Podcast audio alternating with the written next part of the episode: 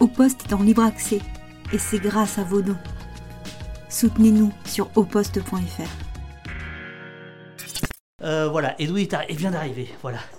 Euh, donc j'étais en train d'expliquer euh, aux, gens qui nous osons causer. C'est osons causer ici. C'était quoi osons causer Ça me dit quelque chose ça? Et donc voilà, j'étais en train d'expliquer Edoui que tu es le premier à étraîner, à étraîner, si tu le souhaites. Est-ce que tu vois là? Il faut, ah, il faut peut-être mettre mes lunettes. Non, ça va, j'arrive. T'arrives Bon, ça c'est le chat, c'est-à-dire que... Selon la DGSI, euh, Mamie Tremblon vient de rejoindre la brigade sans dossier... il faudrait que tu prennes le, ah oui, le, micro. Voilà. Non, j'arrive. C'est voilà. bon. Le alors... Edoui Vers, Red Dost, ah, il y a Ouest qui vient nous rejoindre et tout, d'accord. Ah oui, d'accord. Alors attends, là il faut que... Là, il faut bonjour, que... bonjour, bonjour, bonjour. Osons causer arrive, voilà. Juppé, qu'est-ce qu'il vient faire Là, j'ai pas compris. alors alors c'est ça qui, voilà, mon inquiétude, c'est que l'invité n'écoute plus du tout mes questions et soit euh, attiré par l'écran. Hein. ça va. Euh, Edoui, tu es, euh, donc je le disais, tu es un des, un des piliers d'Oposte. Ça doit être la septième fois en tout que tu apparais euh, au poste. Et d'habitude, tu es en visio tranquillement chez toi en robe de champ. Et ce matin, tu m'appelais, tu dis Ah, j'avais pas vu, c'est en studio. Voilà, tu découvres mon entre, mon, mon, petit, mon petit Mediapart à moi tout seul. c'est pas n'importe quel entre. Hein. Sancier, c'est un lieu historique hein, de nos jeunesses agitées. Et eh bien justement, euh, j'ai terminé cette nuit à 1h30 de ton dernier livre, Se tenir droit, 12 portraits pour une politique sociale. Euh, sensible. ouais, je suis fatigué. Sensible. Euh, et en fait, je me suis rendu compte que c'est de jeunesse dont il est beaucoup question, en fait, dans ce, dans ce livre. Je ne sais pas si tu t'en es rendu compte. Et ça va être mon, ça va être mon, mon axe d'attaque. Est-ce que tu peux nous dire, en gros, nous présenter, euh, imagine, tu es à LCI et tu présentes le livre Non, mais en fait, euh, c'est un pas de côté ce livre. J'ai écrit euh, parallèlement au travail de, journaliste, soit dans, dans, ma vie précédente, soit à Mediapart depuis maintenant bientôt 16 ans. J'ai écrit des textes pour le décès d'amis, parfois pour euh, des sollicitations d'éditeurs, qui sont euh, des textes, comme je dis, des exercices d'admiration, euh, des gens que je trouve être des belles personnes. Et, donc, comme je dis au début, hein, c'est le, début du, livre, c'est une, phrase d'Édouard de, Glissant à propos d'Antonio Tabucchi, Seuls les poètes savent admirer. Hein. Il n'y a pas de, il a pas de, niaiserie et, de naïveté à, dire tout bêtement qu'on a de, l'estime ou de l'admiration. Et en fait, ces textes écrits sur une trentaine d'années, euh, il y en a douze. Euh, je dois présenter mes excuses, c'est pas tout à fait paritaire, il n'y a que deux femmes sur les douze. Euh, c'est le hasard de la vie et peut-être une histoire générationnelle qui explique cette absence de parité. Il y a un intrus, on en parlera sans aucun doute, un peu comme dans, la, légende chrétienne tout à fait discutable des douze apôtres où Judas est présenté comme, comme l'intrus parmi les apôtres autour de Jésus-Christ. et en fait, ces, textes, je me suis dit... alors, tu penses à Trotsky? euh, non. qui est un des douze. oui, mais c'est pas, lui. pas lui l'intrus. Ah, oh, pardon, excuse-moi. C'est pas lui. L'intrus, c'est Joseph Fouché. Bien sûr. L'homme de la police, de la haute police. Mais en fait, euh, je me suis dit, ces, ces, textes, ces douze textes, en fait, ont une forme de, cohérence. Alors, est-ce que c'est la, jeunesse? Disons que euh, c'est plutôt, pour moi, au fond, cette idée d'une euh, et c'est ce que dit le, sous-titre, hein, en disant une politique sensible, c'est-à-dire dans notre moment de désolation, on peut le dire quand même, où euh, euh, sont de plus en plus de retour des politiques totalement cyniques, totalement violentes, totalement mensongères, d'imposture, et nous y sommes ô combien, et d'inquiétude, d'ombre qui menacent. Euh, je me suis dit que tous ces textes euh, portaient une sorte de, réenchantement de la politique, hein, de réenchantement de l'espérance. avec, et en faisant vivre bon, quelques belles personnes. Alors, par ailleurs, après je m'arrête là, si on veut bien regarder de près, il y a dans ce cheminement, y compris dans le classement des textes qui n'est pas chronologique, une sorte d'autoportrait caché. Bah, bien hein, sûr. Oh non, il n'est pas caché. Non, non, il n'est pas caché, l'autoportrait. Bon, en tout cas, d'autoportrait qui peut apparaître comme ça, sans parler de moi, mais à travers euh, ces personnes, puisque ça épouse aussi euh, ce qui a été mon cheminement de vie entre les Antilles, l'Algérie, l'anticolonialisme, le trotskisme, le journalisme, le rapport à la vérité, euh, la bataille pour la vérité, puisqu'il y a, y a Charles Péguy, il y a Émile Zola, celui de J'accuse. Et puis, ça se termine par quelque chose qui m'est cher autour de deux personnages, mais qui est la randonnée, et donc comment on s'échappe comment on traverse les frontières, euh, comment on grimpe les montagnes. Voilà. Chez lui, chez Edoui, il y a des obsessions, des permanences, des compagnons et des compagnonnes de route. Il y a Édouard Glissant, tu viens d'en parler. Il y a Zola, tu viens d'en parler. Il y a Enodi, l'historien du dimanche, qui traqua le papon des massacres. Il y a Daniel Ben Saïd, l'ami de la LCR. Maspero, l'ami des belles pages. Rosa Luxembourg, qui en écrivit tant. Avec se tenir droit droit Edoui Plenel. Alors là, tu peux profiter, quand je parle, de regarder le chat si tu veux. Alors, t'écoute, écoute, écoute. Esquisse son panthéon de femmes et d'hommes qui l'ont toujours guidé euh, dans ce qu'il appelle L'inquiétude, l'antichambre de l'espérance, c'est page 11, ça revient plusieurs fois dans ton, dans ton bouquin.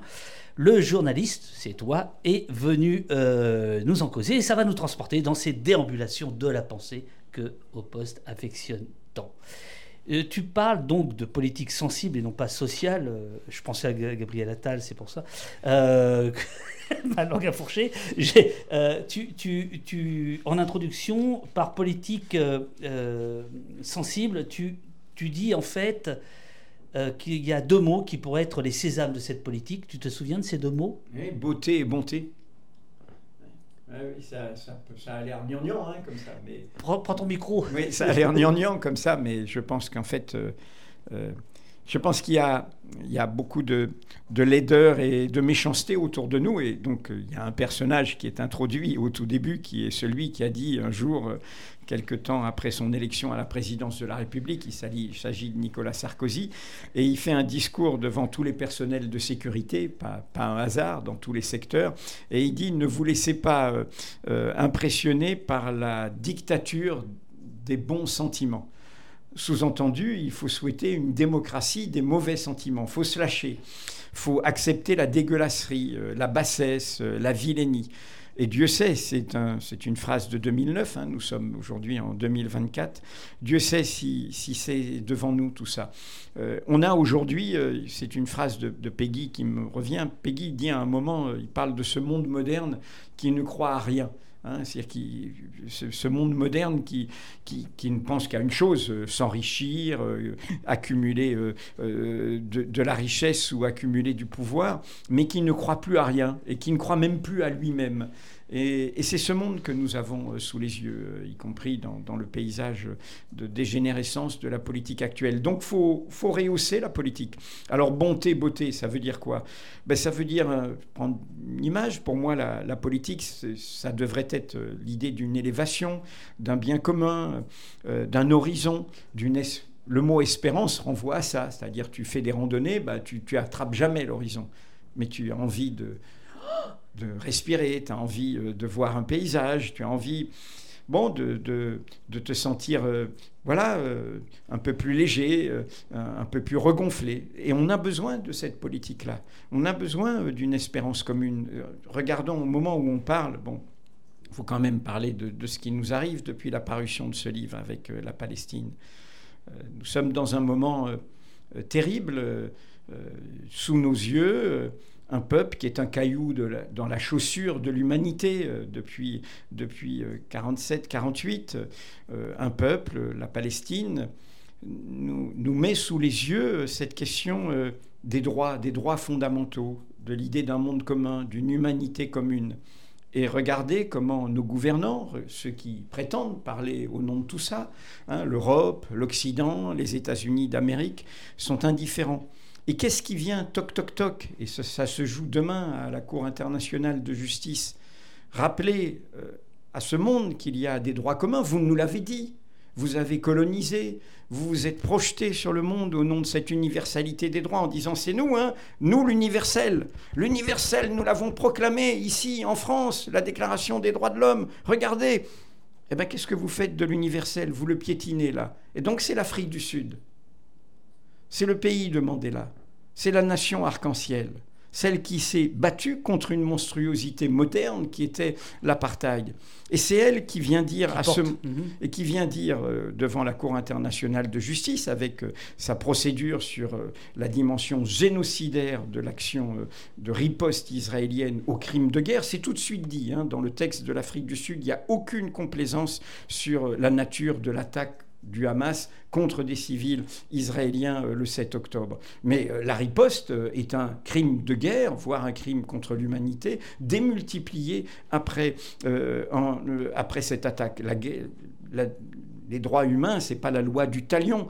c'est pas tu me crèves un œil, bah, je vais t'en crever deux, deux yeux. C'est pas comme ça que l'on mm. que l'on construit un, monde commun. Et pourquoi j'insiste là-dessus, c'est que j'ai repensé. Je, je, prépare un article pour Mediapart et j'ai relu euh, La fin des damnés de la Terre euh, de Franz Fanon. Il est présent, il dans, est présent dans ce livre, évidemment. Il a, ça a été édité par François Maspero. Fanon vient de mon pays d'enfance, la Martinique, épouse mon pays d'adolescence parce qu'il est dans la cause de l'indépendance algérienne, l'Algérie.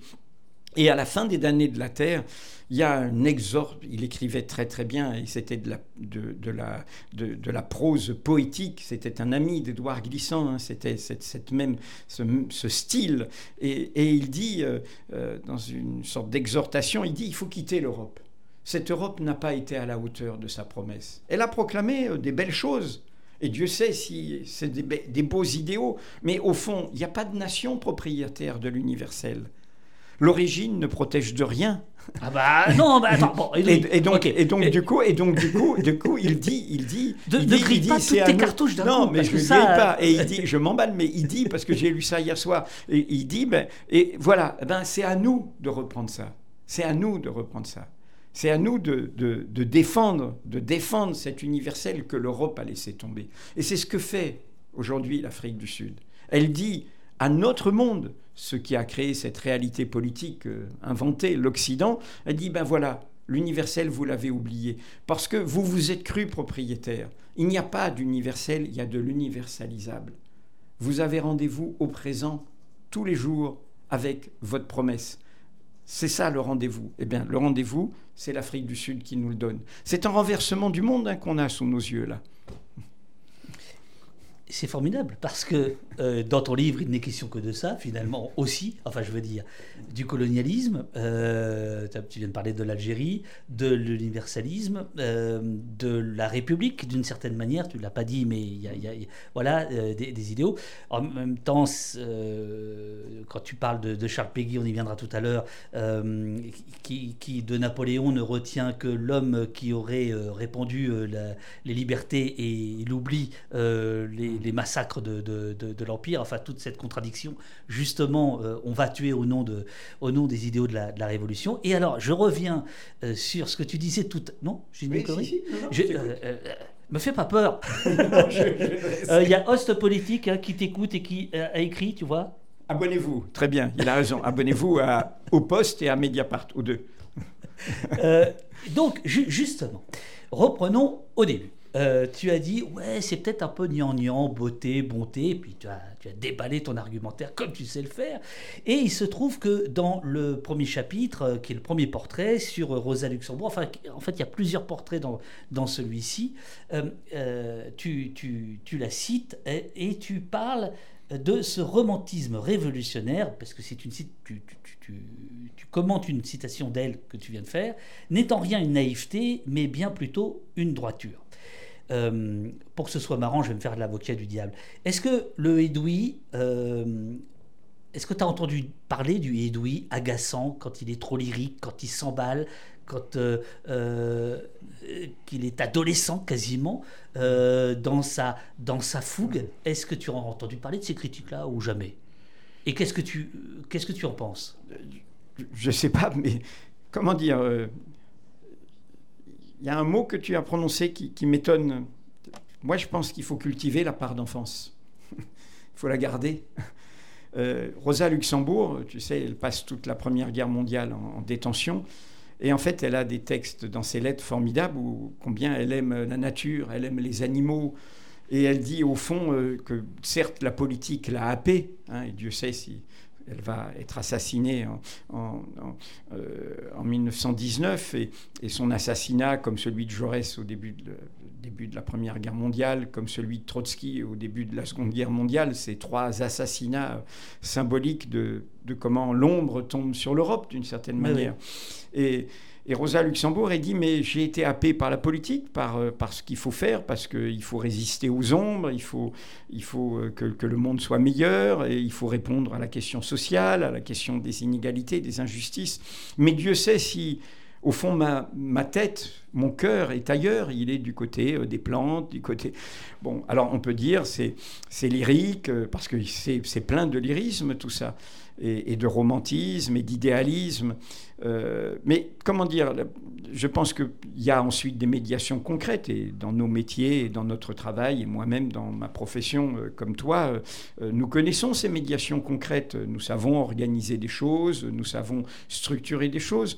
Mais cette part d'enfance, il faut la cultiver, cette part d'étonnement. Euh, je, trouve terrible, et y compris parlons de, notre monde aujourd'hui avec le, plus jeune président de la République et le plus jeune Premier ministre désormais, Dieu sait si ces gens-là sont vieux. Dieu sait s'ils ont oublié leur part d'enfance. Dieu sait s'ils se mettent dans des costumes pour euh, avoir l'air et faire sérieux. Dieu sait s'ils témoignent d'un vieux monde. On en a eu une illustration, mais au centuple, avec la sortie de Macron sur Depardieu. Comment ce bonhomme qui est soi-disant le plus jeune président de la République et qui nomme le plus jeune Premier ministre euh, n'a pas compris la révolution MeToo euh, et, euh, développe mais l'argumentaire le plus crasse du machisme le plus crasse. Il n'a pas bougé avec son monde. Euh, euh, on le sait tous, j'ai 71 ans aujourd'hui, euh, là, j'ai pas une question d'âge, justement. Hein. il est de comment tu es en relation avec, avec le monde, avec les autres générations. pour moi, mon bonheur, c'est justement l'histoire de Mediapart qui m'a fait rajeunir, parce que justement... Je peux en témoigner. Y a, oui, il y a d'autres générations. Donc, voilà. Alors, je sais pas si c'est agaçant, hein, je sais, je, et je comprends très bien, et puis on, a et les goûts et les couleurs, moi, je respecte, hein, mais mais, je, je, crois beaucoup à, cette part d'enfance. Tu, tu, vais te dire une autre chose, ça s'est vu euh, souvent. Euh, j'ai par exemple l'émotion. Euh, qui, souvent affleure, y compris dans des trucs stupides, des pots à Mediapart, des trucs comme ça. je, je, dis des choses et en fait, l'émotion vient.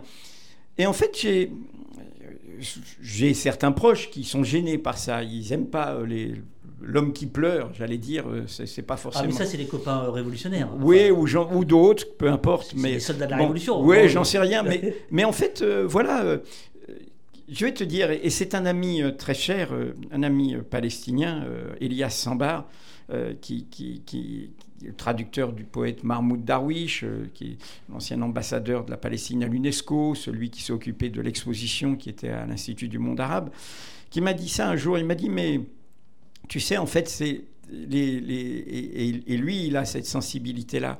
Euh, en fait, euh, les vrais, disait-il, les vrais combattants sont ceux qui avancent à découvert, qui se mettent pas à mille carapaces.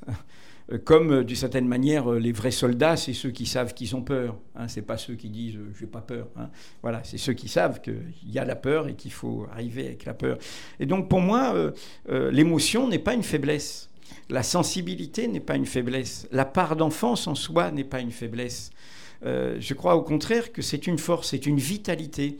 et c'est un lien avec tout, tout, ce qui va continuer après nous, mm-hmm. à part nous. Donc voilà ma réponse. Après, que, que ça en agace. Je, la valide. Je, non, non, je, la valide, et, et, et, je pense que. Euh, oui, tes envolées lyriques, euh, que par ailleurs, moi, je peux apprécier, euh, mais tu vois, je, voilà, je, viens, je, viens tout gratter. je, pense qu'en effet, elles ont quelque chose qui date un peu le, le bonhomme, quand même. Non, tu ne crois pas? Par rapport au monde dans lequel on est. Parce que le lyrisme, c'est aussi, euh, euh, bah, c'est aussi la croyance. Enfin, une forme de croyance en, certains idéaux qui semblent aujourd'hui euh, totalement piétinés, non? Oui, mais le, monde qui, le jeune monde qui essaye de percer face à ce vieux monde qui fait beaucoup de mal, mais qui est en train de mourir. Ce vieux monde, il meurt. Il meurt. C'est Parlons toujours de l'actualité. Il y a cette puissance américaine qui fournit ses armes à Israël dans la folie de ce gouvernement de droite et d'extrême droite euh, qui, est profondément travaillé par des forces, encore une fois, l'origine ne protège de rien. Il y a des racistes israéliens qui veulent exterminer les Palestiniens, quand même, ça existe, hélas. Et il y a une société, euh, heureusement, en Israël qui en est consciente autour de Haaretz, autour mmh. d'ONG, autour, autour de, euh, de, de, de ces minoritaires qui sont au fond l'avenir, hein, pour moi, de, la survie d'Israël et du côté de ces gens-là. Et j'en reviens, les États-Unis, on se dit, c'est une immense puissance militaire, économique, mais leur perdition depuis 2001, et on pourrait dire avant, depuis l'Afghanistan, fait qu'aujourd'hui, ils sont distanciés pratiquement euh, pas loin euh, par la Chine qui les talonne comme puissance économique mondiale, que la Russie redevient dans une logique impériale. Mais même, prends un exemple, c'est passé inaperçu. Il y a eu un vote de l'Assemblée générale des Nations unies là, pendant toute cette période. Euh, sur une histoire qui est très ancienne. On revient au romantisme révolutionnaire. 1960, décision embargo sur Cuba. Cuba était dans la zone américaine. Il y a la révolution castriste, avec euh, le désastre aussi en partie de cette révolution pour le peuple cubain depuis, hein, au sens que ce n'est pas une démocratie. Mais il y a cet embargo euh, qui ne fait que le jeu du régime autoritaire. Et donc il y a un vote pour dire qu'il faut en mettre fin à cet archaïsme. Mhm. Il n'y a eu que deux votes contre les États-Unis et Israël. Et hélas, une abstention par euh, soumission euh, et, à mon avis, desservant sa cause, c'est-à-dire celle de l'Ukraine. Donc le monde entier, le monde entier, dit mais qu'est-ce que c'est que cette folie? Donc ce monde est... C'est pour ça que je dis, ce vieux monde a l'air puissant, mais ce monde est en train de finir. C'est pour ça que je parlais de l'Afrique du Sud. Ça ne veut pas dire que le nouveau monde qui émerge n'est pas plein de monstres et de... Hein, Dieu sait si certains utilisent la cause palestinienne pour faire oublier ce qu'ils font à leur peuple. L'Iran, la révolution des femmes, femmes, vie, liberté. Bon, mhm. hein, on, parle de la Palestine pour, et on réprime son peuple. Bien d'autres aussi. Euh, euh, Dieu sait si le régime syrien a été le, pire bourreau de son peuple, et je pourrais multiplier les exemples. Donc, nous sommes dans un moment où, pour moi, le, nouveau monde qui émerge, il, a, euh, il est porteur à nouveau euh, de, de, cette... Je, viens de citer Femme, vie, liberté. Est-ce que c'est pas romantique ça? Tu sais que ça vient des Kurdes, hein c'est un mot d'ordre kurde, et qui a gagné, donc c'est d'une minorité qui a gagné tout le peuple iranien. Donc, je, comment te dire je, Actuellement, j'écoute beaucoup en musique, pensant à, à tout ce qui se passe là-bas. Euh, c'est un très beau trio de oud. Le oud, c'est le luth, hein, de notre Moyen Âge. Euh, et c'est euh, le trio Joubran. Je ne sais pas si vous connaissez ça. Ce sont trois, trois hommes donc, qui sont les fils d'un fabricant de luth, de oud, à Nazareth, une famille palestinienne chrétienne, meilleure euh, et ce trio, mais, mais ils, font du jazz avec le, le oud. C'est pas euh, la mhm. musique andalouse qu'on connaît du, euh, du Maghreb que j'adore. Et, Attention, Edoui va danser dans quelques instants. Non, mais je t'assure. Il y a aussi, il y a aussi cette partie-là. J'aime bien ça. Aussi cette partie-là. Et, donc, je, je, conseille à tous ceux qui sont là de, de, se mettre. Et le trio Joubran a fait des récitals avec, avec Mahmoud Darwish qui déclamait sa poésie, etc. Ces gens sont engagés. Dieu sait si Mahmoud Darwish, sa poésie, a accompagné euh, la cause palestinienne. Mais je, crois profondément que le réenchantement de, nos espérances, de nos souhaits d'un monde meilleur, passe par cela il passe par, euh, par ce... Euh, comment dire On est au-dessus, on doit se... Le titre de ce livre, c'est, c'est pas moi qui l'ai trouvé, c'est, l'éditeur Hugues Jalon, le patron du Seuil, en lisant, en lisant tous ces textes. Il faut un peu de tenue, il faut retrouver un peu de tenue. Ce monde que nous combattons ce monde qui nous fait Enfin, tant il de pas mal. allé chercher bien loin parce que c'est dans un de tes portraits. hein. Oui, mais il a, il a trouvé ça. oui, exactement. Il a dit. C'est sur Non. Peggy, je crois. Oui, oui, voilà, oui. c'est un peu.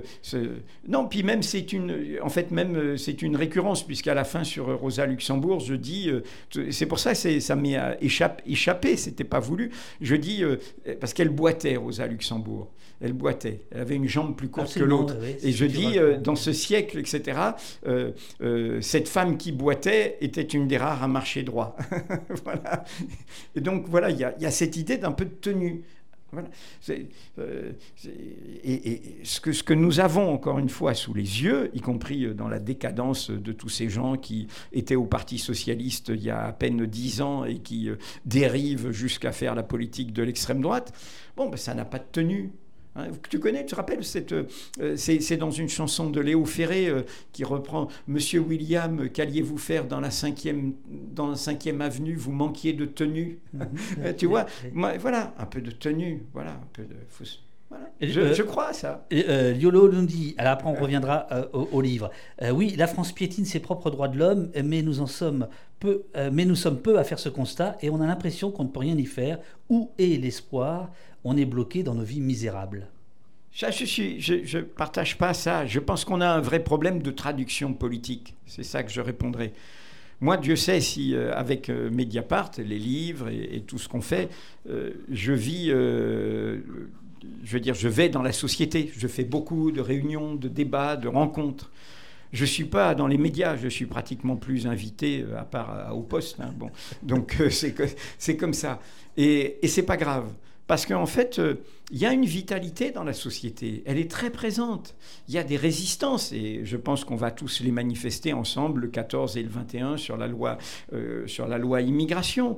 Euh, on est dans. Et, et on l'a vu autour des Gilets jaunes. Et on l'a vu autour des retraites. Et on l'a vu autour de Naël et des violences policières. Donc il y a tout cela.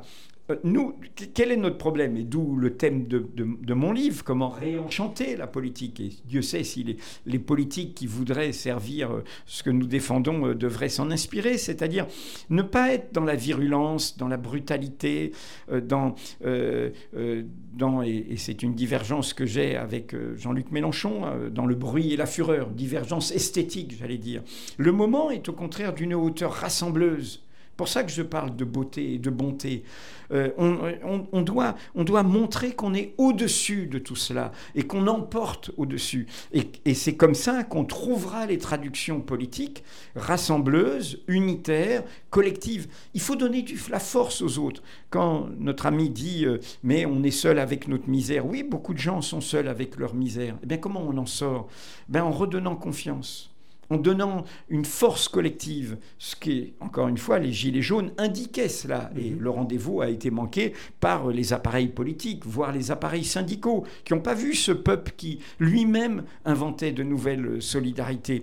Euh, et tout ce que tu as toi-même documenté euh, autour, quand même, c'est la pire de toutes les répressions étatiques qu'un mouvement social ait connu. C'est pas euh, un mouvement social, les grèves euh, traditionnelles ouvrières n'ont jamais subi, euh, sauf au 19e siècle, des choses aussi virulentes. Et donc, il y a eu, une, pour moi, non-assistance à peuple en danger à ce moment-là. Et donc, faut retrouver cette beauté-là. Et il y avait de la beauté. Tu, tu reviens sur euh, la poétique et tout. Je me souviens au moment des Gilets jaunes, c'est oublié ça.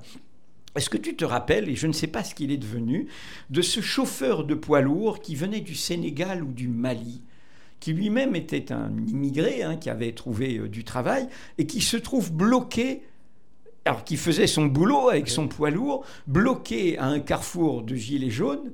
Oh, il est emmerdé, et puis du coup, il en fait une chanson. Tu ne te souviens Non, pas, pas de ça. Non, Et non. qui devient un best-seller. Ah non, tu, une petite vidéo. Il faudrait retrouver ça. J'ai oublié. Alors, je, je- je pense que quelqu'un dans le chat va le, va, va le Trouver- retrouver. Et tu sais, c'était un rythme. On était, on avait l'impression d'être dans une la musique comme dans une boîte de nuit à Dakar ou à Abidjan. Euh, tu te gilet pas c'est ça? Gilet Co- jauné Non. Gilet jauné, oui, c'est ça, C'est- ça, Ah ouais, le chat, exactement. Et il faudrait la mettre. Et c'était formidable. Je sais pas du coup, euh, et ça- mais ça a fait des millions de vues tout de suite. Tu te souviens pas? Non, non. Et tout d'un coup, les gens qui disaient mais les gilets jaunes, c'est un mouvement raciste, réactionnaire. Et en fait, la chanson, la chanson était faite par quelqu'un venu d'ailleurs et qui s'identifiait à cette cause. Ah, je ne sais pas euh, ce qu'il est, est, devenu, mais, mais je, me souviens vraiment de, de cette musique-là. C'est marrant que tu aies oublié ça, toi. ce, qui, ce qui est étrange, c'est que euh, tu, tu, portes bien, évidemment, euh, la voix de la, à l'instant, là, de la beauté, de la bonté, etc. Dans la pratique de ton métier, tu es cruel, tu es dur, tu tapes. Euh, il, est arrivé à certaines de tes publications, certaines de tes publications, de, défaire des ministres, enfin, ou de défaire des carrières. Euh, là, il n'y a, y a, plus de beauté, il n'y a plus de bonté, honnêtement. Non, mais euh, il peut y avoir de la beauté et de la bonté, et néanmoins du combat. en l'occurrence, ce dont tu parles, c'est une pratique professionnelle qui est évoquée. Comme hein. Johnson, il s'appelait, c'est ça? Oui, je crois, c'est ça, c'est ça.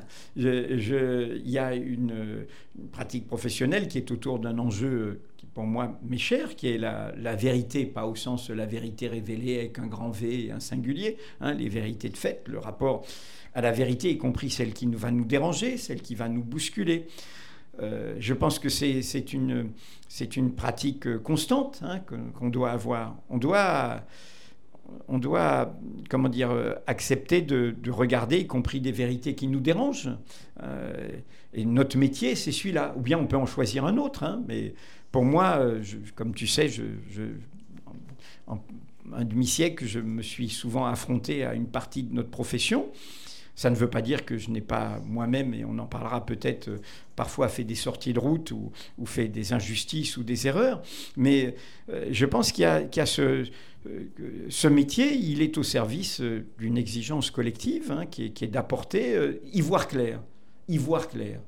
Euh, euh, y voir clair. Donc y voir clair, ben, ça suppose ne pas être prisonnier euh, des idéologies, des automatismes de pensée, des propagandes. Et, donc on, voilà, il faut servir ça. Et servir ça, ben oui, bien sûr euh, que, ça peut faire mal. Bien sûr que la vérité peut brûler. Il y a un texte auquel je tiens beaucoup. C'est la seule personne vivante hein, de, euh, dans, les, les douze. Euh, c'est Roberto Scarpinato, que j'ai encore rencontré cet été à Palerme, qui est aujourd'hui sénateur de la République italienne et qui est la grande figure, le grand survivant des procureurs anti-mafia en Sicile et qui est une, très très très très belle personne. Et il dit ça, il dit bah oui, la vérité peut brûler.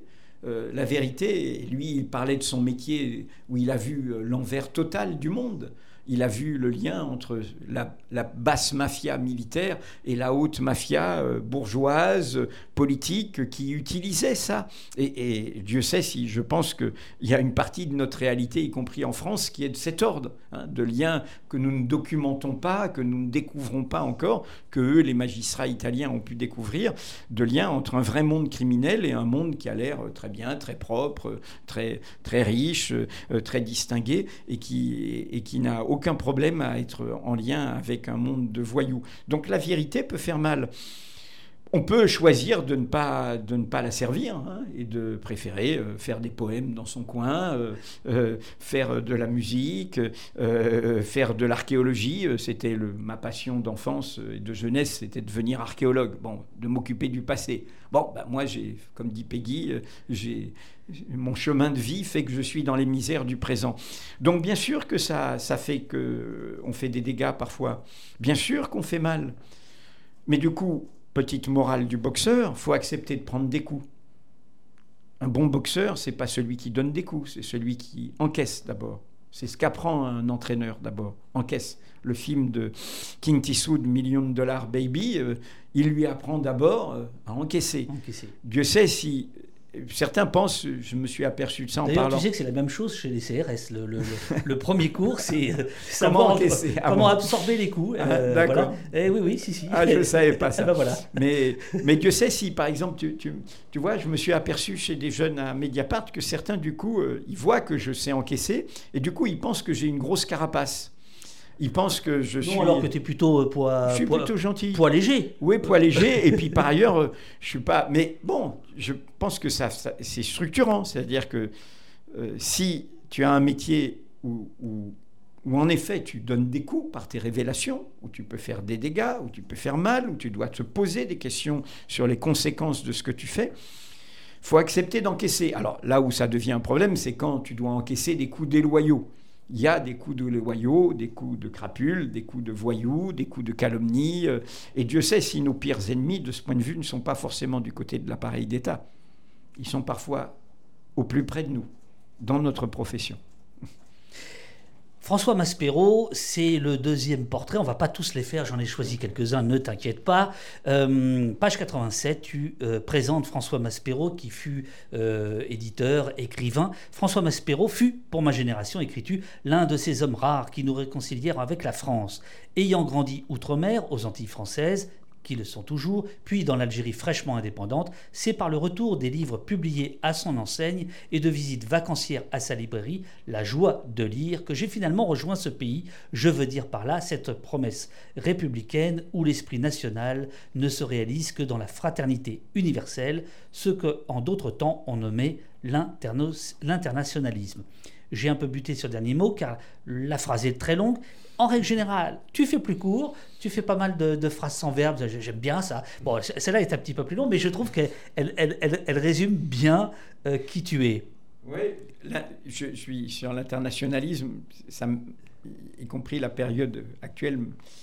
Pour moi, il n'y a qu'une boussole dans un moment. euh, Au fond, tu sais, on est dans un moment où la question, tu, tu vois cette expression un peu barbare de campisme. hein. Oui. Hein, Il y a un campisme atlantiste, occidental, qui, euh, qui par exemple, euh, est, est du côté de l'Ukraine, et c'est normal d'être du côté de l'Ukraine. euh, Il y a une agression russe, mais qui du coup ne veut voir que ça. Être campiste, comme moi, moi j'ai fait aussi un livre et des articles dans Mediapart sur l'Ukraine, mais je disais, s'il y a un droit international pour l'Ukraine, il y a un droit international pour la Palestine. Et puis il y a un autre campisme euh, qui, euh, du côté, dit bah, c'est deux poids, deux mesures, euh, voilà, et ben du coup, tout est bon de l'autre côté. Moi, je pense qu'il n'y a qu'une boussole pour y voir clair, qui est, au fond, on aurait dit ça dans ma jeunesse, la ligne de classe, c'est-à-dire il y a des opprimés et des oppresseurs, il y a des dominants et des dominés. Donc euh, la boussole, c'est euh, qui, est le faible, qui est, euh, qui est en souffrance, qui est exploité, qui est dominé, qui est, qui est frappé, qui est, à qui on, vole sa richesse par son travail et tout. Et ça, cette boussole-là, pour moi, elle est sans frontières. Elle est sans frontières. Il n'y a pas une nation où je dirais, bah, celle-là, elle a plus de privilèges que d'autres. Et donc l'internationalisme, et en fait, tu reviens à l'origine du mouvement social. Tout le monde l'a oublié, parce que les États-nations, y compris les partis ouvriers, se sont laissés prendre par ça. Quand la cause ouvrière, c'est-à-dire la cause des dominés et des opprimés, commence à s'organiser au XIXe siècle, c'est-à-dire ses premières organisations, quelle est sa première forme politique, avant qu'il y ait des partis en France? Avant qu'il y ait des partis politiques avec des candidats, Mhm. ça s'appelle comment? L'international. Ça s'appelle la première internationale. Euh, Il y a des gens de toute l'Europe, ils se réunissent, ils se disputent, euh, il y aura des, des, euh, des, des disputes euh, homériques et, et tristes entre l'autoritarisme, pourrait-on dire, de Marx et, et euh, les libertaires anarchistes, notamment de la Fédération jurassienne, hein, un coin que tu connais un petit peu, parce que Vesoul, c'est pas loin, et tu connais tout ça. hein, voilà. Et, et- donc, euh, ce que je veux dire, c'est qu'à ce moment-là, et, on l'oublie, mais en plus, on l'oublie alors que c'est un Français qui a fait les paroles. Prolétaires de tous les pays, unissez-vous. Il n'est pas, pas de Dieu, ni Dieu, ni, euh, ni César, euh, ni Sauveur suprême. C'est-à-dire que cette idée que, que, que, cette cause de l'oppression, elle est sans frontières. Et là, c'est aussi une politique sensible. Ça veut dire que tu, tu ne défendras tes propres intérêts d'opprimer que si tu es sensible aux oppressions des autres. On est au cœur d'un sujet qui est la question des migrants, qui est la question de l'accueil, de l'hospitalité. Nous sommes euh, une Amérique de l'Europe, nous sommes faits de migration, de tout genre, depuis des siècles. La France est un creuset comme ça. Donc si on commence à être indifférent à celui qui arrive, on veut fermer la porte. Donc on dit, moi je suis parvenu, hein, je suis installé, et je veux plus qu'il ait de droit, lui, le paria. On oublie qu'on a été paria. Mhm. On, a, on oublie d'où on est venu. Et donc, c'est pour moi une boussole pour les temps à venir. Je suis issu d'une histoire qui est, qui est une histoire qui n'est pas présente du tout dans ce livre, qui est une histoire minoritaire, puisque c'est une histoire de minorité qui est la Bretagne. Mon père parlait breton. Euh, il avait appris, il avait épousé la révolution culturelle bretonne d'avant la Deuxième Guerre mondiale, mais de manière progressiste. Et il m'a toujours toujours enseigné deux choses. Une chose, c'est de rappeler qu'on est toujours l'immigré de quelqu'un. Le mot baragouine euh, en français, on dit Ah, quel baragouin, celui-là il parle mal, il baragouine. Mhm. Ben, ça, ça a des siècles. C'est les Bretons qui venaient vendre leur force de travail à la ville. Ils étaient misérables, voire euh, ils avaient faim. Et ils ne savaient dire que deux mots, bara et gouine, en breton. Bara le pain, Gwyn le vin. Et il buvait pas mal de vin.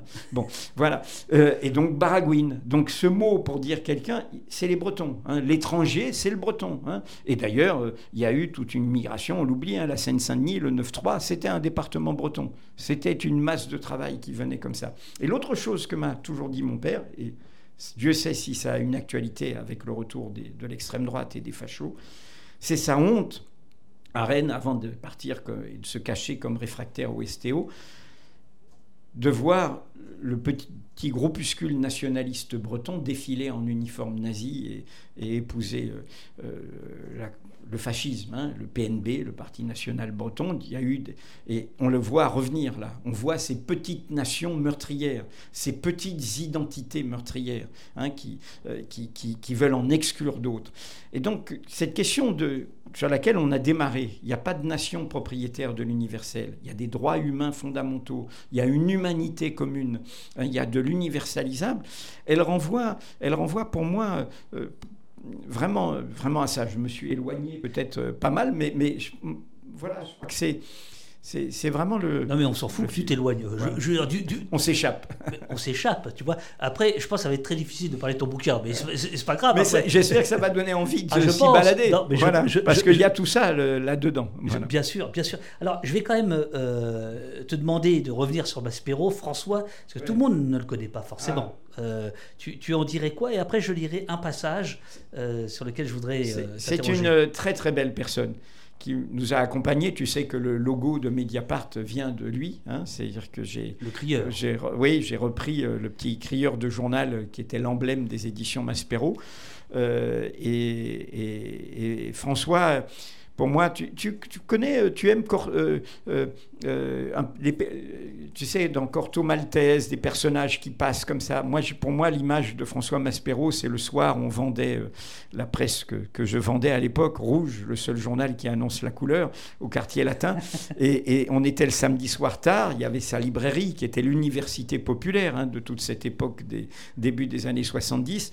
Et tout d'un coup, il y avait un personnage qui sortait qui avait un caban euh, breton, une casquette de marin breton et qui passait comme ça, comme Macrol le Gabier euh, euh, dans des, des romans d'un écrivain colombien qui l'a traduit d'ailleurs.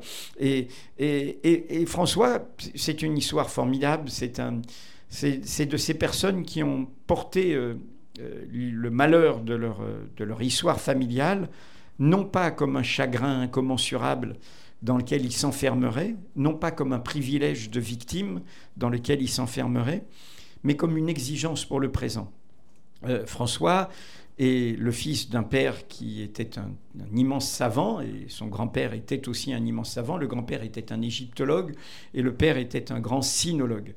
Le père meurt euh, en camp de concentration, euh, et la mère déporté va revenir et lui il va être de ces jeunes qui allaient à l'hôtel du Lutetia attendre et tout et la mère va revenir et va survivre. Et il a un frère aîné qui était pour lui la, figure adorée qui sera un très très jeune résistant communiste euh, qui fera le coup de feu, euh, vraiment, euh, le vrai coup de feu, comme les gens auxquels on va rendre hommage dans la rue, j'espère, pour Manouchian, les 23 qui, sont morts pour la France et pour nos idéaux de la main-d'œuvre immigrée, FTP. MOI, main d'œuvre immigrée, ne jamais l'oublier. Et, son frère va ensuite accompagner l'avancée des troupes euh, américaines et va mourir. Euh, et FTP, c'est franc-tireur partisan. Franc-tireur partisan, pas un journal euh, oui, réactionnaire. non, non, oui, c'est ah. et, communiste internationaliste. Et donc François est, issu de, ce drame. Hein. C'est-à-dire que son frère admiré n'est plus là, son père n'est plus là.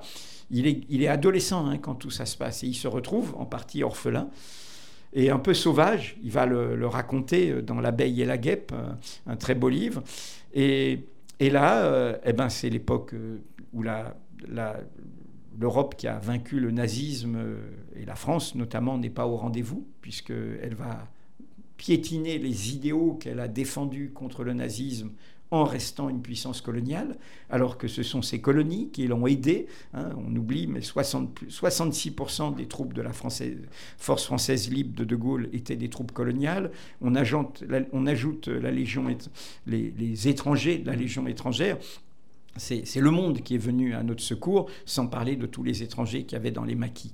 Et donc euh, là, il va, être au rendez-vous de, de, ce qui va être son affaire Dreyfus c'est-à-dire euh, penser contre soi-même, contre son pays, qui est, la, est, la, cause des indépendances. Et là, il va le faire en étant libraire, puis éditeur, à son enseigne. Et il y a quelque chose que j'aime beaucoup rappeler, et là, ces textes résonnent puisqu'il rejoint le Peggy de l'affaire Dreyfus, dire bêtement la vérité bête, ennuyeusement la vérité ennuyeuse, tristement la vérité triste. Il met en exergue de ses cahiers libres, hommage au cahier de la quinzaine de Peggy, une phrase Ces cahiers auront contre eux tous les salauds de, tous, les, partis. voilà. Et ça, j'aime bien ça parce que ça renvoie au fait que Dieu sait si j'ai dû croiser et, encaisser les coups de beaucoup de salauds de tous les partis. Ce qui, est assez amusant pour le lecteur du, bouquin, c'est de voir effectivement tes permanences. Il y a des phrases comme ça qui reviennent, des, citations que tu remolines dans tous les sens, enfin toujours dans le même sens, mais euh, voilà, qui, viennent illustrer. Alors je, lis un petit passage, euh, il y a simplement une question de, de Serrano. Edoui euh, Plenel utilise souvent l'expression Dieu sait est-ce que ça a valeur particulière dans sa pensée? C'est vrai que tu dis tout le temps, Dieu sait. C'est bizarre parce que oui, je suis le premier plénel non baptisé, j'ai aucune culture religieuse. Euh, je suis issu euh, d'une mère euh, grandie dans le protestantisme, d'un père grandi dans le catholicisme, qui ont renoncé à tout ça. J'ai grandi euh, avec euh, euh, le, vaudou, le quimbois des Antilles, l'islam tolérant que j'ai connu en Algérie, le judaïsme de la mère de ma fille. Et donc, je suis issu de tout ça. Alors, est-ce que ce Dieu sait n'est pas, pas dans l'inconscient? Moi qui suis donc pas, je crois pas au monothéisme, hein, je, crois qu'il y a toutes sortes de spiritualités, mais en revanche, je crois qu'il y a du spirituel dans l'engagement. Je l'écris dans le livre. Je pense qu'il y, a une élévation. Il y a, voilà, il y a, une forme de, euh, voilà, d'au-delà de, soi-même. S'engager pour, pour des idéaux de beauté de bonté, c'est aller au-delà de soi-même. Alors le, Dieu sait, euh, mais peut-être qu'il faut mettre un Dieu, Dieu sont, Dieu savent, Dieu savent. Il faudrait mettre un pluriel, car je, voilà, je, pense que le, monothéisme, dans son unicité, euh, a fait aussi, euh, a eu beaucoup de force, mais a fait aussi beaucoup de dégâts. Florent, que je salue, Florent Calvez, nous dit Dieu, dans son propos, c'est le nous immanent ah, bien vu. Merci. Merci d'être venu à mon secours. Bravo. Bravo. Merci. Euh, c'est un péguiste, celui-là, non Qui nous dit ça euh, Écoute, euh, Florent Calvez, c'est quelqu'un qui a fait une magnifique bande dessinée avec un dénommé Jobard Fabien. Ah, c'est lui qui a fait. Oh, formidable. Alors, cette bande dessinée sur le, non, non, non, mais attends, l'histoire de la police. Global Police. Mais c'est le, le plus en bande dessinée, c'est une histoire comparatiste de la police formidable. Et parenthèse, pour euh, comprendre, si tu l'as pas là. Si je l'ai, mais je. Mais oui, voilà. Oui, c'est ça. Voilà, c'est Global Police. Ah oui, c'est ça. Et c'est, et c'est, mais vraiment, euh, vraiment, c'est pour comprendre pourquoi il y a un problème culturel, de culture politique française. Vous découvrez ce qu'est non pas. Y a, la gauche française a souvent l'habitude de dire qu'elle critique le libéralisme. Attends, parce que normalement, tu étais venu. Tu étais, venu pour, venu pour celui-là. Mais il faut être. Mais ça, c'est au poste. voilà. non, mais sérieux. Et, et là, vous découvrez l'autre sens de libéralisme, c'est-à-dire qu'il y a aussi un libéralisme politique, qui est le droit des individus. Quand on vous bassine du côté du pouvoir avec l'état de droit, l'état de droit, c'est pas le droit de l'État c'est le droit justement des individus que nous sommes à se dresser contre l'abus de pouvoir de l'État. Donc les droits, c'est les nôtres. Hein. Et ça, mais sincèrement, ils ont fait un formidable travail. Je ne sais pas euh, comment Florent euh, euh, s'en est sorti avec toutes les exigences de Fabien Jobard, qui est chercheur au CNRS hein, et, et, un des meilleurs spécialistes de la police, mais c'est formidable. Bon. Alors on revient à Maspero. on revient à Maspero. Sans doute, chaque génération rencontre-t-elle son épreuve fondatrice. Toutes sont uniques, évidemment, mais toutes ont partie liée. Les résistants des premières heures sont ceux qui le comprennent d'emblée, entrevoyant pardon, ce lien fragile et se précipitant dès lors pour sauver du passé dans le présent, quand d'autres se résignent, s'égarent ou se renient, en piétinant le présent par amour aveugle du futur et de ses illusoires promesses.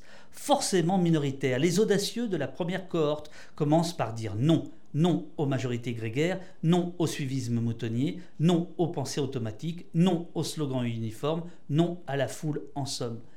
Qui sont pour toi les résistants d'aujourd'hui? Qui sont pour toi euh, ceux que tu appelles euh, euh, les audacieux de la, de la première cohorte?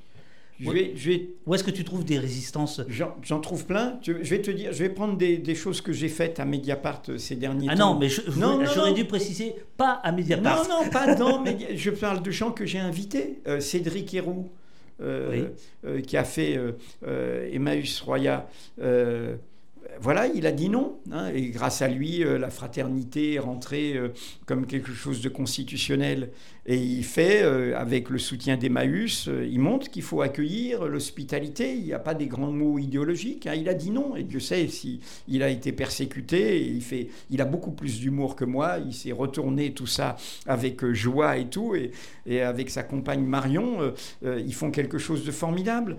On, a cette cérémonie des vœux à Mediapart. Chaque année, on demande à un citoyen ou une citoyenne de, prendre la place du président et de montrer que ça nous appartient. Et, là, ça a été Camille Etienne. Que, que je, je, savais ce qu'elle faisait, mais je ne la connaissais pas. Elle est, depuis qu'on fait ça, depuis 2010, celle qui a pris le plus au sérieux cet exercice. Elle a fait des vrais vœux, des vrais vœux avec euh, euh, son... Elle a 25 ans. Elle dit non, elle est là, voilà, et, et, on pourrait en trouver euh, plein d'autres dans toutes sortes de secteurs, dans toutes sortes de lieux. Euh, euh, et nous, notre rôle, je pense pour moi, c'est de leur donner une visibilité, de les faire entendre. au moment du débat sur la loi immigration, on, on s'est dit à un moment, mais on ne parle pas des gens concernés tout le monde parlait évidemment à juste titre, mais de l'affrontement et, de, cet alignement, mais d'abord euh, euh, les gens concernés. Donc on a fait une émission avec euh, toutes sortes de porte-paroles de tous ces collectifs, de tous ceux. Donc il y, en a plein. Et, comment te dire, tu, le sais bien, on a tous rendez-vous avec ce nom-là. parfois, pendant des moments comment dire, Mediapart. je, te dis ça pour dire, à tout le monde que c'est possible. Euh, euh, quand, quand Mediapart s'est lancé, j'avais 55 ans. Mediapart est issu d'un nom à un moment, je me suis trouvé en situation de pouvoir au monde, euh, avec euh, une relation euh, de, Paris pascalien perdu et, de relation avec des gens d'un autre monde où je me disais arrête de jouer ton radical, voilà, peut-être que on peut faire bouger les choses de l'intérieur et tout. Puis à un moment, la, réalité est là. Et tu as rendez-vous avec toi-même. Soit tu bah, tu t'adaptes, tu survis, et Dieu sait s'il y en a qui sont restés et qui ont survécu au point de se perdre. Soit tu dis non, tu dis non, bah, tu, dis non, point. Et tu pars sans bagage. Moi, je n'avais aucun projet particulier.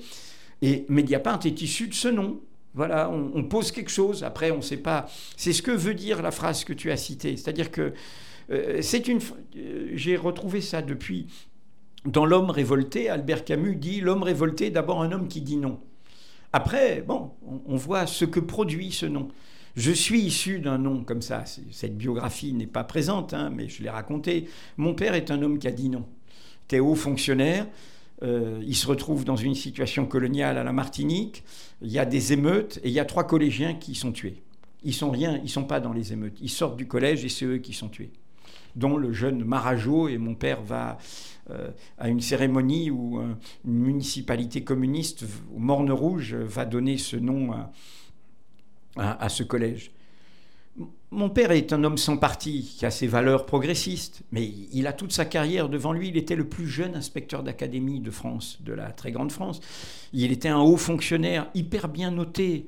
Il pouvait tout se dire, se dire, j'en pense pas moins, mais je vais pas faire un éclat. Hein. En plus, il est dans le système colonial, il est du côté du Manche. Il est blanc, euh, il est euh, du côté... Eh ben non, il va dire non. Il va, faire un discours, il va dire, je suis pas la France qui a tué ce jeune homme. Je suis une autre France. Donc le lyrisme, le romantisme dont tu parlais, Victor Hugo, Schellcher, etc.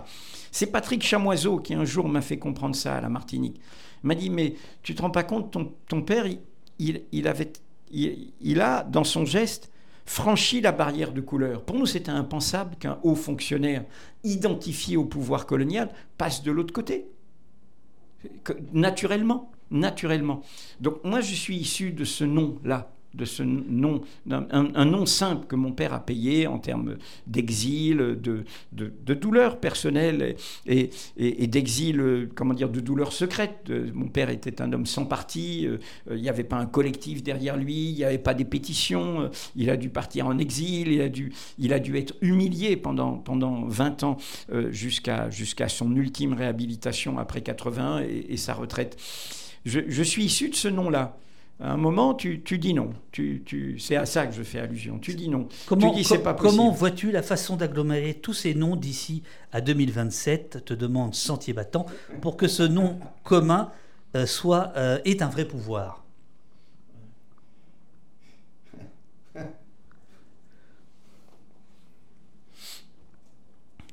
On est devant un, vrai problème, c'est-à-dire que euh, l'alternative politique a été rattrapée par son pire ennemi, qui est, le, présidentialisme en France. Euh, et, c'est un vrai problème, c'est-à-dire que tous les débats euh, des gauches politiques, euh, c'est comment on va s'en sortir pour la présidentielle. Et du coup, elles ont, et ça c'est la faute du mitterrandisme pour moi. Et du coup, ce qu'elles ont perdu, pour quand tu dis agglomérer ces noms, il faut d'abord construire le rapport de force dans la société. C'est ce que je reproche aux, gauches politiques, y compris les plus radicales. Euh, avant de se poser la question avoir des élus, euh, euh, avoir un candidat à la présidentielle, faire tel score à la présidentielle, il faut organiser la société, il faut donner confiance à la société. quand la gauche arrive à l'élection présidentielle en 81, les forces politiques, y compris euh, réformistes, hein, qui la portent, le PS et le PC, elles sont dans la société.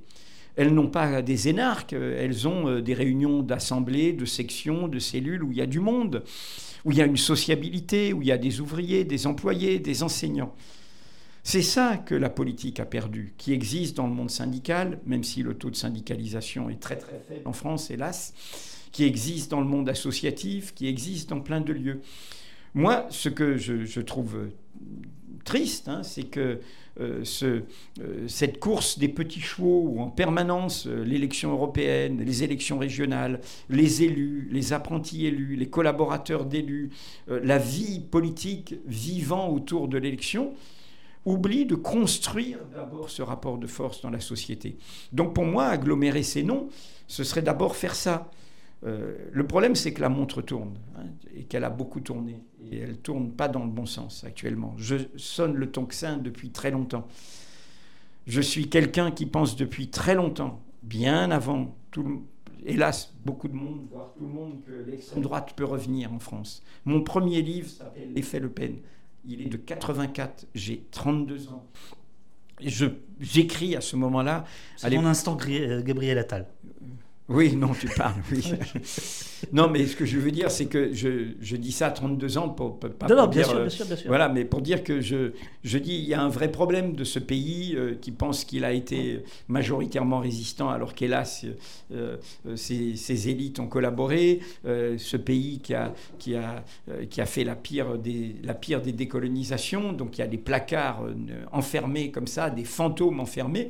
Et du coup, l'extrême droite peut renaître de ces fantômes à force de, les avoir mis au placard, hein, euh, Vichy euh, euh, et la guerre d'Algérie, la guerre du Vietnam, on l'oublie, et, d'autres, Madagascar, et puis y compris ce qui a continué au Cameroun, dans les, dans les colonies françaises après, dans les ex-colonies françaises après. Et donc, voilà, ma réponse, c'est comment agglomérer ces noms, c'est d'abord construire un rapport de force dans la société, organiser. Et de ce point de vue, euh, faire confiance, euh, pour moi, euh, au moment, et, Dieu, et je, voudrais saluer ce qui se passe sur la loi immigration avec, avec les organisations syndicales et avec l'investissement de, de, Sophie Binet et de Marie-Lise Léon. C'est une bonne nouvelle. C'est-à-dire que les gros bataillons euh, considèrent que c'est leur question aussi, euh, et, qu'on ne peut pas euh, barguigner là-dessus, comme ils se sont retrouvés tous ensemble autour, des retraites. Hein, et, c'était une formidable mobilisation. Donc c'est d'abord... Il faut construire la digue. Il faut une digue. Euh, elle va peut devenir une barricade, mais quand on est une barricade, ça veut dire qu'on est en danger. Il faut déjà construire la digue. On a une vague de marée noire, brune, sombre qui arrive là. Il faut construire la digue. Et pour construire la digue. Donc se tenir droit, c'est tenir la barricade? C'est tenir la barricade, construire la digue. Mais ça veut dire aussi que si tu construis la digue, tu ne demandes pas aux gens leur passeport pour construire la digue. Tu dis, tu es d'accord sur ça? Il faut faire face à ça ensemble. Il faut se retrouver ensemble. Il n'y a pas de pureté là. Hein, pas de truc. On est, on est là. On doit faire face à ça. C'est vraiment. Nous sommes, tu vois, j'ai fait le livre précédent, hein, s'appelle L'appel à la vigilance, hein, sur, euh, face à l'extrême droite. Tu étais venu pour ça Je suis venu pour ça, exactement, autour de cet appel de, de 93. Je veux dire, nous sommes dans ce moment-là où l'essentiel est en jeu. Hein. L'essentiel est en jeu. Ils veulent effacer ce qui a été euh, la conscience qu'on a eue après la Deuxième Guerre mondiale, après le génocide, après les crimes contre l'humanité, d'un droit universel, d'un droit qui est au-dessus des États, des nations et des peuples. C'est ça qu'ils veulent tous effacer là. C'est ça que veulent dire leur nationalisme identitaire et autoritaire. Et donc on a cet essentiel à défendre. Et agglomérer tous ces noms, c'est dire que cet essentiel, il est rassembleur. Il est rassembleur. Une des divergences que j'ai avec certains à gauche, c'est ceux qui pensent que l'époque est révolutionnaire, que l'époque, ça y est, les lendemains vont chanter. Non, on doit d'abord faire face. En face, ils se sont organisés. En face, ils ont des militants. En face, ils ont des écoles de formation. En face, ils ont des intellectuels. Et ils ont aussi des gens qui font le coup de poing. Ils ont tout ça depuis longtemps. Ils, sont en embuscade depuis longtemps. Ils, ont été éclipsés par leur défaite de 45, puisque c'est eux qu'on a combattu 45. Le fascisme, le nazisme, c'est leur histoire. C'est leur histoire avec tout ce que ça a drainé comme force conservatrice, comme force réactionnaire. Donc ils étaient en embuscade là. Ils reviennent. On va pas se lamenter. la question c'est pourquoi ils reviennent si fort? Parce que d'autres leur font la courte échelle. Donc nous, on doit faire une digue plus forte que cette courte échelle. C'est à ça que j'appelle. Tu, ne crois pas en la dédiabolisation, par exemple. Tu ne crois pas. Euh, par exemple, ce matin, euh, sur mon petit vélo, j'écoutais Chenu, non pas, euh, pas Chenu, enfin Tanguy. Euh, de, député euh, Rassemblement National qui était sur France Inter. Je parlais de courte échelle, bon bref, euh, et qui disait qu'il était pour l'interdiction des groupes violents d'extrême droite, des, voilà, qu'il n'était plus l'extrême droite, etc. Je, me fais l'avocat, alors là, du diable, du diable le plus diabolique. C'est-à-dire que cette idée qu'ils auraient changé et que ça n'est plus le, le fascisme de 45, tu, n'es pas d'accord L'extrême droite, et y compris dans l'histoire, hein, pour ce qui est de, l'extrême droite dans ses formes, dans ses formes de l'entre-deux-guerres et, et, dans ce qu'elle a donné en Italie, en Allemagne et en France et dans toute l'Europe, elle a toujours eu des courants différents. C'est l'action française qui était l'extrême droite idéologique, intellectuelle en France, elle n'était pas dominante à Vichy qui faisait euh, le, le, pire boulot avec la solution finale et tout. Et elle était néanmoins antisémite, il suffit de relire Maurras. Il y a toujours eu euh, différentes variantes dans l'extrême droite, des variantes intellectuelles, des variantes un peu anard de droite, des variantes esthétiques. Ah non, ça, ça n'existe pas, Edoui. ah non, ça, ça, tu peux pas dire à, non, mais, de droite. Quatre, quatre guillemets, quatre guillemets, quatre guillemets, quatre guillemets. C'est comme ça qu'on les, c'est comme ça qu'on les banalisait justement, qu'on les notabilisait, hein, qu'on les dédiabolisait justement. Hein, on disait, bah, Patrick Buisson, c'est un anard de droite. En fait, c'est un vrai facho. Mais bon, voilà, Dieu paix à son âme puisqu'il est décédé. Mais bon, euh, mais euh, et, et donc ce que je veux dire c'est que, bien, moi, nous avons documenté ça. Marine Le Pen est totalement liée euh, à la fois euh, au GUD, qui est la partie la plus virulente du noyau dur du Rassemblement national et du Front national avant, et de l'autre côté, à une autre partie qui est, qui est la nouvelle droite la partie intellectuelle, Alain de Benoît, Dominique Vénère, etc. Voilà, moi je ne les mésestime pas, ces gens-là. Je vais même te surprendre, je vais dire quelle est leur force et quelle est la force d'une Marine Le Pen? C'est une militante, elle n'a jamais été à la soupe. Eh oui, c'est une militante. Elle, en profite, hein, puisque c'est un business familial euh, aussi. C'est ça, bien sûr. La, soupe était servie. La soupe était servie, certes. mais, mais, ce que je veux dire, c'est qu'ils sont dans une logique euh, voilà, de, de, leur côté. Donc, et, moi, je, je, je, ne, je ne les simplifie pas. Il y a, des nuances différentes. Mais il y a un accord chez eux sur l'essentiel. Sur l'essentiel. Ils sont dans l'idée, pour moi, je l'ai écrit, pour eux, ce sont les adversaires, depuis 1789, de ce que nous avons proclamé, qui est une proclamation folle, l'égalité naturelle. Dans la foulée de Jean-Jacques Rousseau, nous naissons libres et égaux en droit, sans distinction d'origine, de condition, d'apparence, de croyance, de sexe, de genre. Incise, pour toi, dans la devise de la République française, c'est le mot égalité qui est presque le plus. Mais c'est le mot essentiel, y compris euh, dans, les trois mots. C'est très intéressant. La liberté, ça peut être la liberté de s'enrichir, donc la liberté d'opprimer d'autres gens. La fraternité, ça peut être la tentation de choisir ses frères, dont on exclure d'autres. Qu'est-ce qui fait la tension dialectique? La dynamique, c'est le mot égalité, qui dit Ah, euh, tu t'enrichis euh, et l'égalité des droits sociaux. Ah, tu exclus d'autres et l'égalité des droits humains. Donc l'égalité, c'est la mise en tension. C'est pour ça que je dis souvent, les gens qui te parlent de république sans adjectif, méfie-toi. Ça veut dire qu'ils veulent immobiliser la République. Ils veulent que ce soit celle des nantis, des parvenus, de ceux qui y sont, que ça ne bouge plus. La dynamique, la, République, c'est une dynamique, c'est une promesse. Elle a des adjectifs. À tel point, et, petit. Voilà, les amis, euh, Edoui parle. Euh, sachez que tout ce qu'il dit là, c'est dans le bouquin, en fait. C'est pas grave. J'abandonne, j'abandonne mon, conducteur. Mais, euh, excuse-moi, mais, c'est toi. Mais, mais par exemple, je raconte, tu sais, euh, en, 1848, tu as une extrême gauche à la deuxième République qui, qui on les appelle les démosocs. C'est ceux qui disent la République doit être démocratique et sociale démo-soc, démocratique et social. Je te dis, ce sont des gens qui sont totalement minoritaires. Un siècle après, et des montagnes de cadavres après, mhm. on met ces deux mots dans la Constitution française. On les rajoute. La, la Constitution, de, le préambule de la Constitution de la quatrième République dit notre République est démocratique et sociale. Tout d'un coup, on se dit il faut des mots. Parce que la République sans adjectif, elle a pu être euh, terrible, elle a pu commettre des crimes, elle a pu être euh, masculine, elle a pu être dominatrice. Je rappelle que c'est au même moment qu'on fait le droit de vote des femmes, elle ne l'avait pas.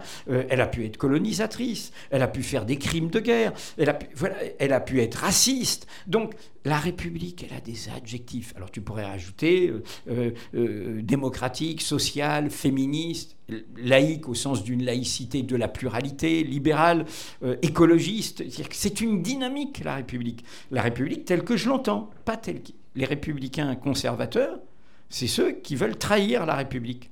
Ils veulent l'immobiliser. Ils veulent la figer. À travers euh, le portrait de Daniel Ben Saïd, qui est peut-être le, portrait le plus, le plus sensible euh, de, de, la galerie euh, que tu proposes, donc Daniel Ben Saïd, qui était... Un grand frère. Oui, un grand frère. Euh, alors attention, parce que ça, ça, peut porter à. Ça peut porter à, c'était pas un franc-maçon. Quand tu ah non, c'était pour moi un hein. grand, frère, un grand frère d'élection, comme ça. Voilà. Il y a des...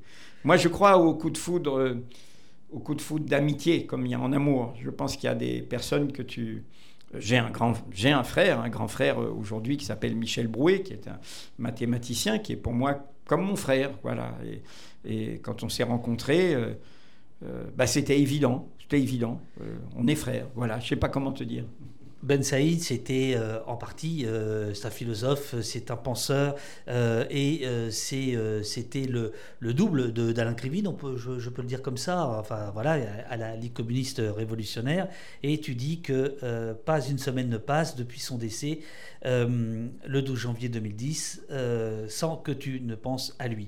Et tu cites, à travers le portrait, tu cites pour la deuxième fois dans le livre, mais pas la dernière, euh, une, un paragraphe de, Charles Peggy dont on va parler, qui revient tout le temps, et j'aimerais euh, t'entendre dessus. Ne me parlez pas de ce que vous dites, disait Peggy.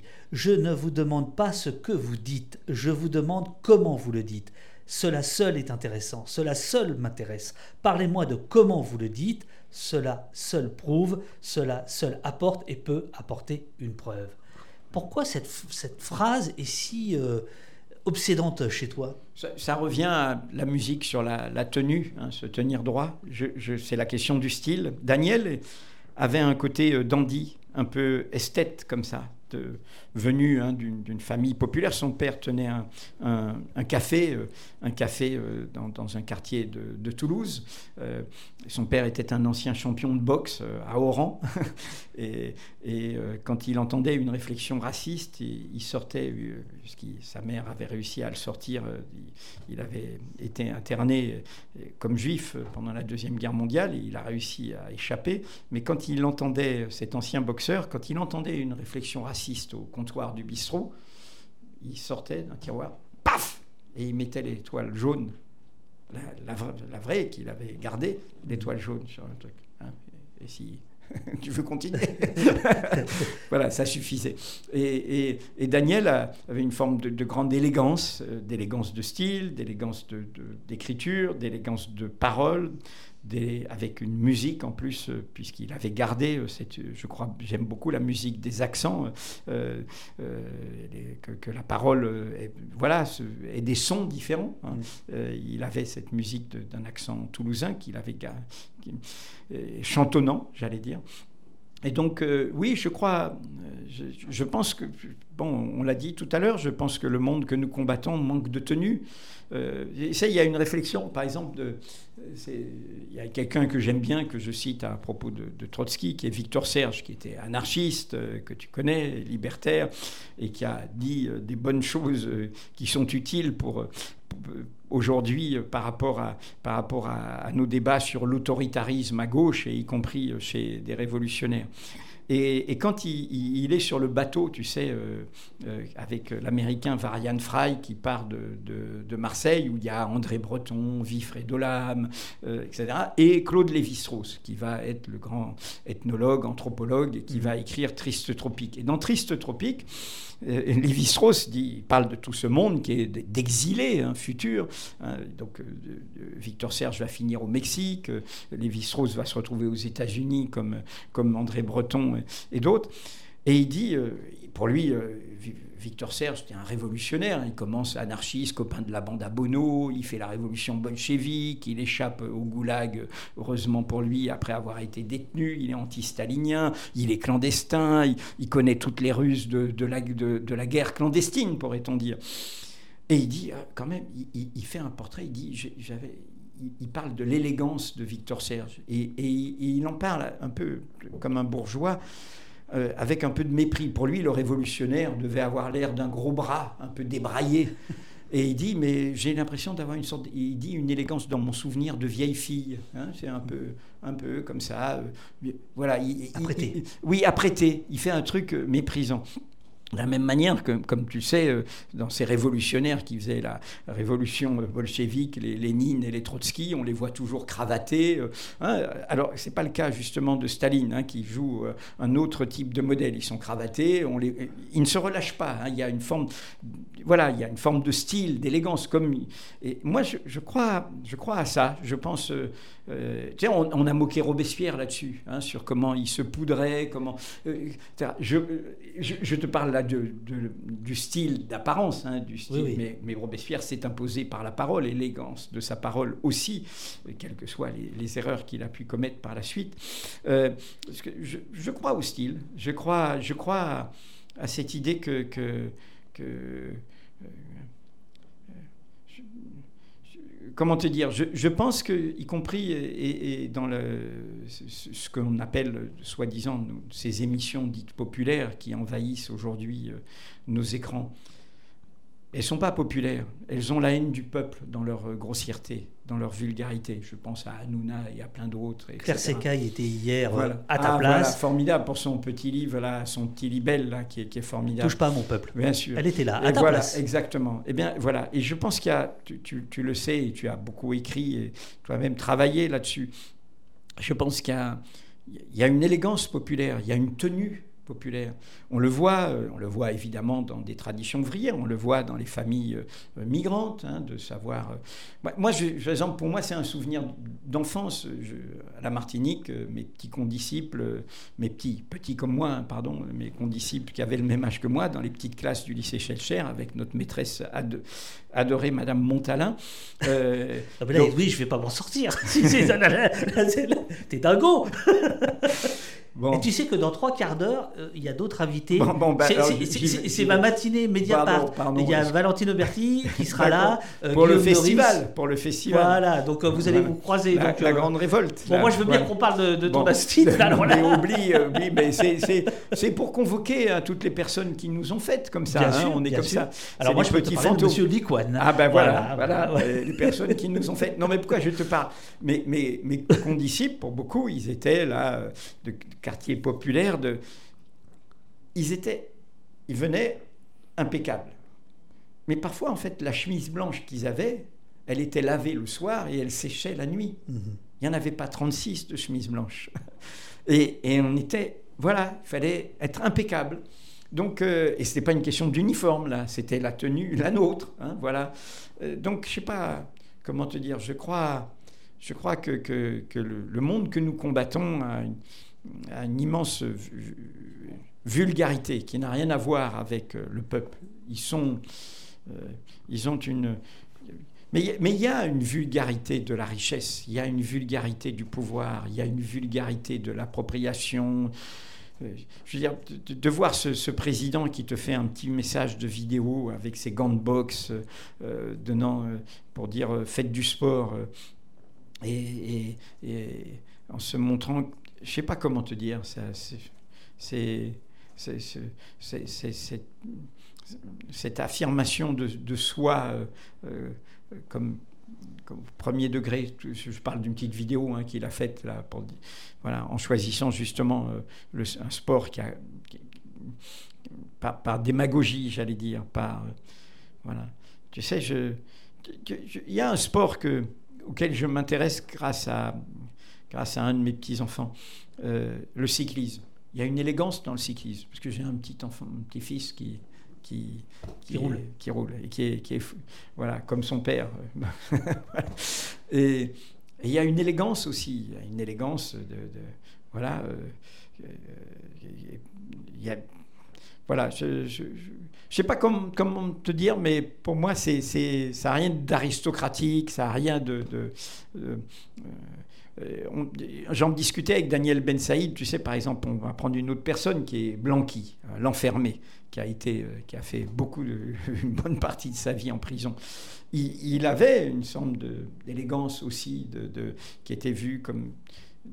Voilà, je crois, que, mettre à distance ce vieux monde, c'est aussi, aussi lui, tenir, lui tenir une certaine dragée haute voilà, euh, la bassesse est de son côté.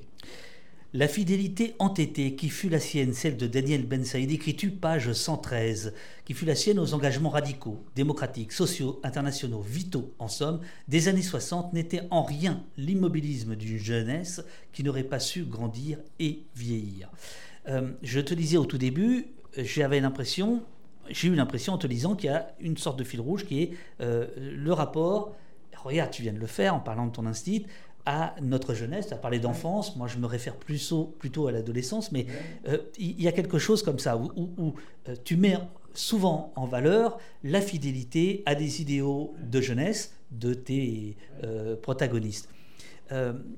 question brutale, Marine Le Pen, elle est fidèle à ses idéaux de jeunesse, est-ce que, est que pour autant euh, la fidélité suffit? Tu vois ce que je veux dire?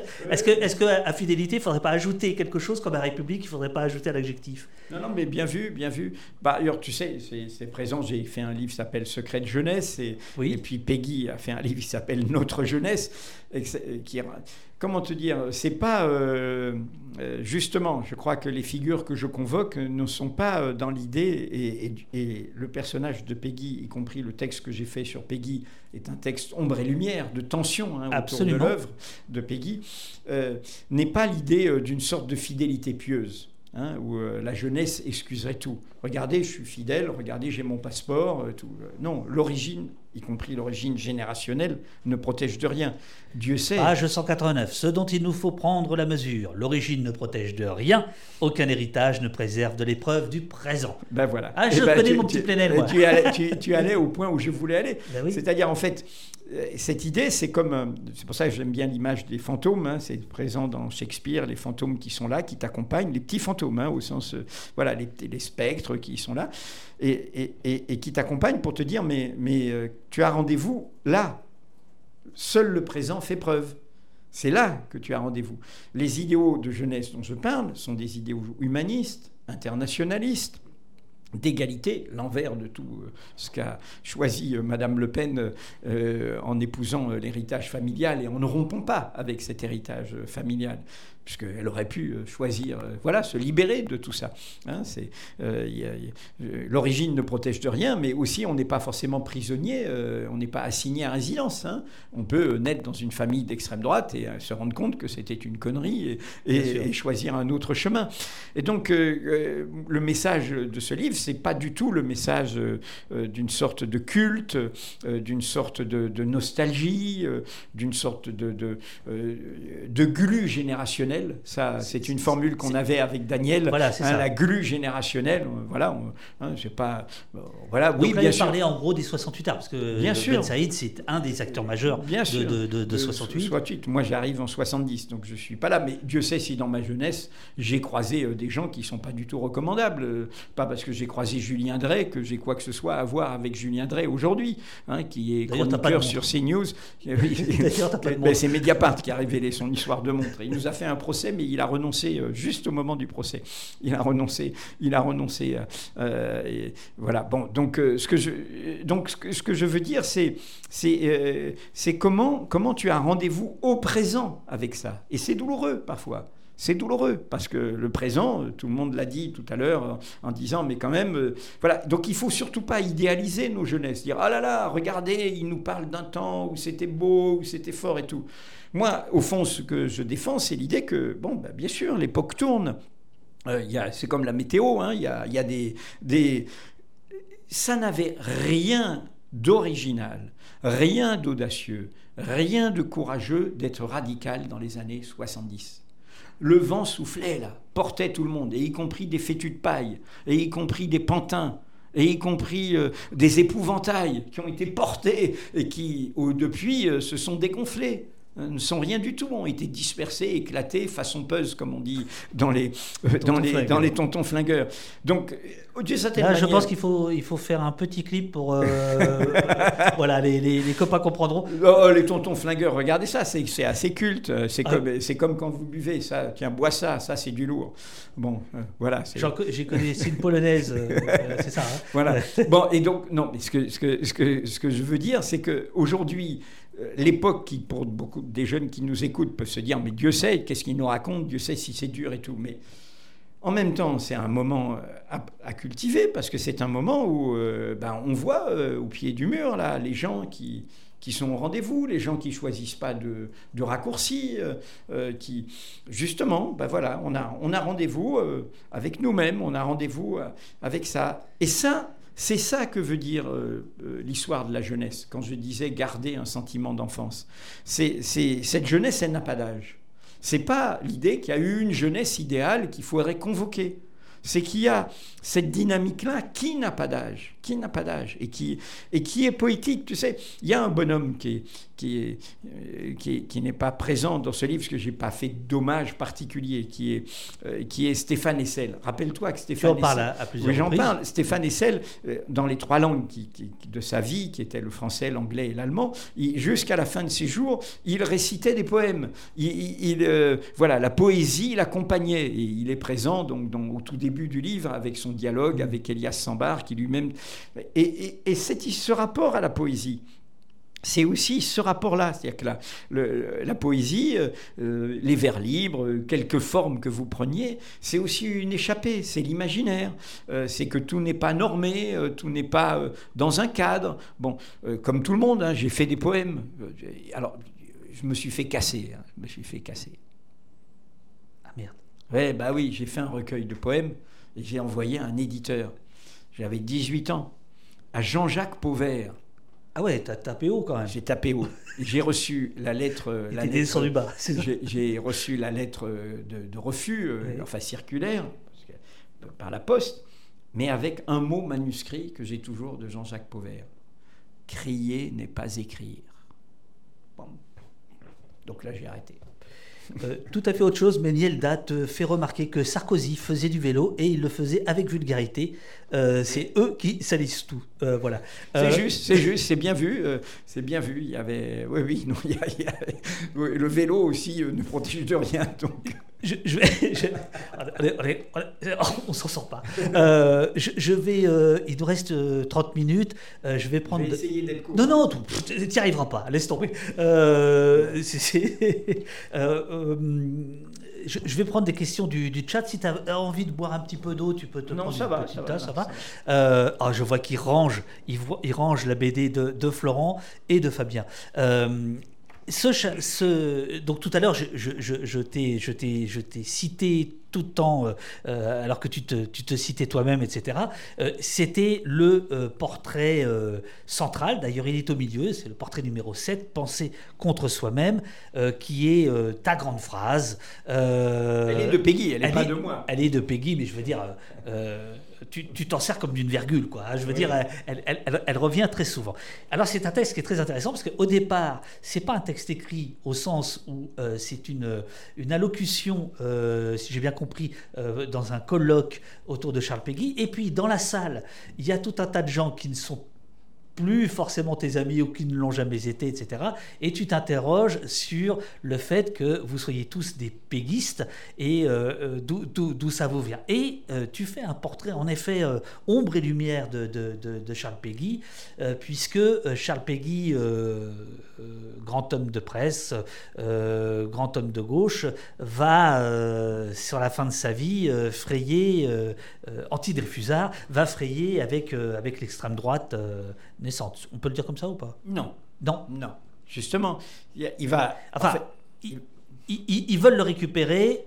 ils- Vas-y, vas-y, vas-y. Voilà. Non, Peggy, Peggy d'abord, il faut imaginer euh, Peggy jeune. Peggy est un, un, un Dreyfusard, hein, donc il défend Dreyfus, hein, il est contre les fachos, contre l'extrême droite, le début de l'extrême droite moderne, hein, en l'antisémitisme, euh, l'action française. Quand je dis qu'il est, de ce côté-là, il est proche des libertaires. hein. Euh, il est, et, les libertaires de l'époque, il faut rappeler hein, quand même que dans la bataille pour Dreyfus, c'est les libertaires qui sont les premiers. Contrairement à certains qui. Bien sûr qu'il y a une partie d'anarchistes plus traditionnels. L'antisémitisme n'a pas de frontières euh, sociales ni idéologiques et ça traverse y compris euh, la gauche et le mouvement ouvrier à l'époque. Mais les premiers à soutenir le frère de Dreyfus dans toutes ces démarches, pendant les quatre ans jusqu'au J'accuse de, euh, de, euh, de Zola, euh, c'est Bernard Lazare et c'est des, libertaires. Et Peggy est proche de ces gens-là. Et Peggy, quand je dis que c'est un Dreyfusard, c'est un vrai Dreyfusard. euh, il, donne- il fait le coup de poing ou le coup de Oui, canne. hein. Il, est, il fait la bagarre avec les fachos qui sont au quartier latin. euh, etc. et euh, il y va. hein. il n'est pas. bah. Et simplement, Peggy, donc, il, fait son, journal. Hein, pas. T'es pas dans le collectif, Peggy. hein.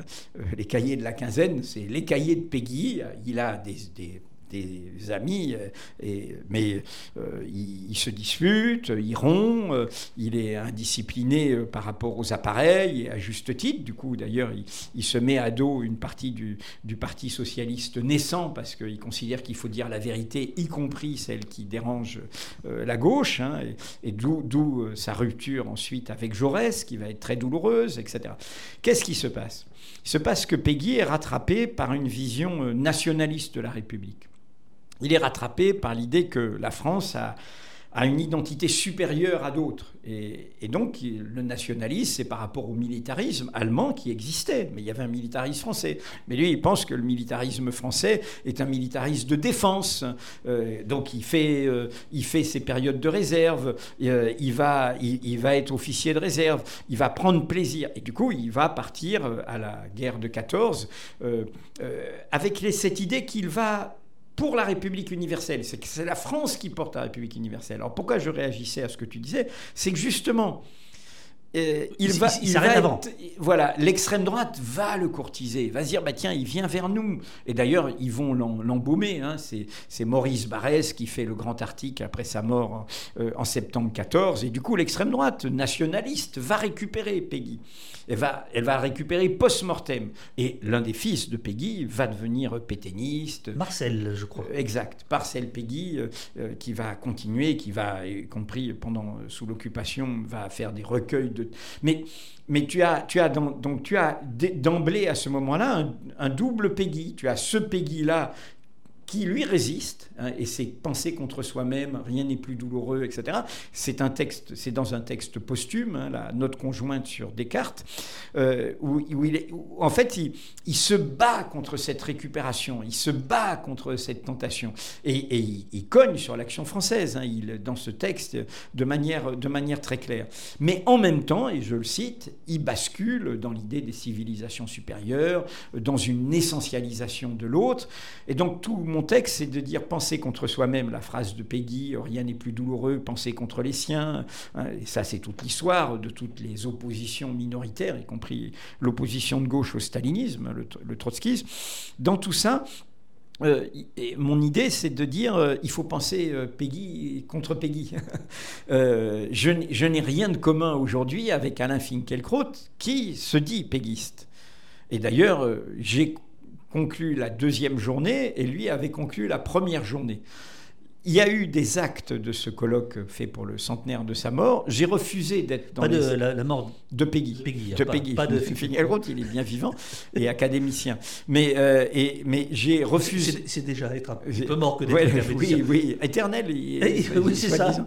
Mais j'ai refusé d'être dans le recueil. J'ai préféré garder le texte pour moi, hein, ne, pas ne pas les côtoyer, ne pas être ensemble avec eux. Hein. Et donc euh, d'où le fait que, que, ce texte se, se retrouve là. et, et et, qui est vraiment un texte totalement inédit, euh, puisque les autres étaient des préfaces qu'on retrouve dans, des livres parfois confidentiels. Mais euh, voilà, il faut appliquer euh, penser contre soi-même, et d'ailleurs on, me le renvoie hein, comme un boomerang, il faut penser Plénel contre Plénel, à juste titre, et, Dieu sait, si voilà, penser contre soi-même, ça veut dire aussi se confronter à un collectif, et, d'où le...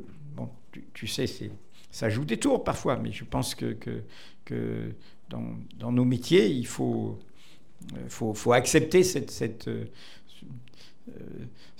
confrontation euh, où on ne se soumet pas au collectif. Hein. Ça ne veut pas dire une soumission, ça veut dire voilà, accepter. voilà, c'est cette discussion, cette mise en examen, pour employer cette formule qui a remplacé inculpation, mais on peut être mis en examen. On peut se... Alors, je ne sais pas si tu m'as vu venir, parce que tout à l'heure, tu as dit on parlera peut-être de quelques erreurs que j'ai. Je, t'ai vu venir parce que je sais ce que tu as, ce que tu as eu comme invité lundi dernier. Pierre Carr. Et précisément, c'est vrai que je voulais t'amener. Euh, euh, à ça avec euh, Penser contre soi-même. Je me suis dit, c'est l'occasion. Alors, je ne sais pas si tu as vu. Donc, alors pour ceux qui n'ont pas vu, Pierre Carl est venu, le documentariste. Il est venu pour parler d'un film qu'il est en train de monter, parce qu'il recherche des fonds pour finir le montage, euh, concernant l'affaire Georges Ibrahim Abdallah. Il est venu. ici, je ne sais pas si tu as regardé l'extrait, si tu as vu l'émission, il est venu ici, il est venu ici avec des, des journaux, Libération, Le Parisien Le Monde. Et il a exhumé des articles signés de, ton nom et de Georges Marion, ton, collègue de l'époque. Et euh, Pierre Carl considère que euh, vous avez euh, participé à la grande manipulation de, l'opinion, c'est-à-dire qui consistait à dire que Georges Ibrahim Abdallah était responsable des terribles attentats de 1986, notamment rue Rennes, pas Jacques Tati, pardon, le magasin Tati, rue qui avait fait plusieurs morts, en tout 13 morts, une campagne d'attentats sanglants en plein Paris en septembre 1986. Et alors je crois que vous avez eu un échange euh, enfin, email, euh, par email, euh, et je lui ai promis de te poser la question. Qu'est-ce que t'as foutu en 86 On s'est trompé, bien sûr, on s'est planté, et, je le lui ai écrit. J'ai retrouvé d'ailleurs, en voyant que tu, l'avais invité, l'email que je lui ai envoyé, je crois que c'est en septembre 2021, hein, j'ai répondu de manière très claire avec Georges Marion, euh, mais aussi euh, Véronique Brocard, euh, qui était à Libération, et d'autres journalistes. Il y a ces attentats, on a des sources, on est, sur, voilà, il y a des attentats avec un communiqué qui demande la libération de, trois prisonniers, l'un qui est un militant de la Zala arménienne, l'autre qui, qui était en fait le cœur de ceux qui étaient au cœur de ces attentats, on comprendra par la suite, qui était lié à la révolution iranienne. Et le troisième est Georges Ibrahim Abdallah, qui est en prison. C'est un, révolutionnaire d'extrême gauche euh, euh, libanaise qui euh, est en prison pour deux actes pour lesquels il va être condamné, qui est des, actes de, terrorisme. Hein, il, va, assassiner à la fois un diplomate américain et un diplomate israélien. voilà, dans, sa vision de, cette guerre et du groupuscule qui était le sien, hein, qui, est, un petit groupuscule, et c'est un des des drames aujourd'hui pour moi de Georges Ibrahim Abdallah, parce que j'ai posé la question à des amis euh, libanais, pourquoi il n'y a pas de, plus de, de, rapport de force de l'État libanais pour obtenir, alors qu'il devrait être libéré, évidemment, il, est libérable, et c'est un scandale qu'il soit toujours détenu, et je l'ai écrit, et je l'ai dit, et nous l'avons écrit à Mediapart, et dans le club de Mediapart, nous faisons accueil à toutes les tribunes qui le disent, hein, c'est une raison d'État qui l'enferme au-delà de sa peine, et, euh, et, et je ne comprend vraiment pas que du côté de l'État de sa nationalité, le Liban, euh, il n'y ait pas euh, une insistance pour simplement euh, l'accueillir, d'autant plus qu'il est une butte témoin d'une histoire passée, hein, d'une histoire hein, qui, est, c'est contemporain, d'action directe en France, d'une autre époque. Donc nous avons, il y a des attentats, il y a ce communiqué, on fait notre travail, hein, un travail, qu'est-ce qu'ont les enquêteurs et tout. Et nous avons des sources, comme je l'ai écrit à Pierre Carl, qui, euh, pour moi, sont des sources euh, sérieuses, des sources qui, d'ailleurs, vont prouver qu'elles sont sérieuses dans d'autres affaires, y le Rainbow Warrior. notamment le Rainbow Warrior, voilà, euh, dans des affaires d'État. Donc, nous leur demandons, mais qu'est-ce que vous avez hein, Qu'est-ce que vous avez? Et nous avons, en, temps et en heure, et si c'était une manipulation, on dirait, bah, tiens, le monde s'est fait manipuler. Non, tout le monde. Nous avons, tous ceux qui avaient accès à ces sources, et y compris, je m'en souviens très bien, l'UCLAT, l'unité de coordination de liaison antiterroriste, c'était un, homme de PJ, François Lemuel. C'est pas des mecs des services de renseignement, hein, c'est pas des mecs à coups tordus. Et eux, ils, disent, euh, oui, bah nous, voilà, on pense que c'est un coup des frères Abdallah pour. Bon. Donc on l'écrit en le sourçant, hein, en le sourçant. On ne dit pas nous, on le sait. On dit voilà. C'était évidemment une énorme plantade. C'était faux. Nos sources se plantaient. Bon, alors l'hypothèse que certains font, comme euh, Pierre Carl, c'est que ces sources étaient manipulées par euh, notamment la CIA américaine ou les services israéliens. Je n'en ai aucune preuve je ne l'exclus pas. Peut-être qu'ils se sont fait enfumer par d'autres services de renseignement. Euh, ils ne sont plus là euh, pour, euh, pour répondre à cette question. Mais en tout cas, nos sources n'avaient rien à voir avec ces sources obscures du milieu du renseignement. C'était des sources policières, de PJ. tu connais la police judiciaire, 1 plus 1 égale, non pas 2, mais 2,1. Il faut arriver à recouper, qui se sont totalement, totalement Alors, est-ce qu'on les a enfumées pour qu'elles se plantent? La question reste ouverte, mais qui sont plantés. Donc nous nous sommes plantés, et, évidemment euh, c'est une, euh, c'est une faute de, se planter, pas au sens où nous l'avons affirmé de manière que nous avons affirmé que ces sources disaient ça. La suite, vous la connaissez, en fait, c'était des réseaux plutôt liés à, à l'Iran, dans le cadre d'un moment où la France soutenait l'Irak de Saddam Hussein. C'est quand même là que commencent tous les désordres du monde face à la révolution iranienne, euh, l'armée. Après, il y a une hypothèse dans, les comités qui, à juste titre, encore une fois, demande que, comme c'est en droit que Abdallah retrouve la liberté, leur hypothèse, c'est que euh, ce, mensonge, cette, cette, fausse nouvelle, cette fake news, euh, a pesé sur la condamnation d'Abdallah. C'est-à-dire que l'avocat euh, des partis civils, qui était un avocat procureur, Georges Kiesman, qui pouvait être le même qui a défendu, qui a défendu Pierre Goldman, c'est le, le, film Goldman est sorti récemment, euh, qui est un, bon avocat, mais comme parfois les bons avocats, ce sont des procureurs redoutables, très violents et tout, euh, donc va faire feu de tout bois et va obtenir une condamnation, mais non pas une condamnation pour ça, hein, pas faire de confusion. Il va être condamné pour des actes qu'il a commis, hein, qui, sont, qui, sont, euh, qui sont ces deux, deux, deux, euh, deux, euh, deux actes de, voilà, qu'il qui, estime être des actes révolutionnaires, mais sur lesquels la vie peut, peut, Alors, être ouverte. Si, j'ai bien compris, c'est un peu plus sioux que ça, puisque on a retrouvé des armes, mais on ne sait pas si lui n'a jamais avoué. Ah non, il n'a pas avoué. Il, dit qu'il aurait voulu que, le faire, mais qu'il l'avait pas fait. Euh, Ce que je dis, la vérité judiciaire qui va le condamner dit qu'il les a fait. Voilà. Euh, mais c'est ce que je dis.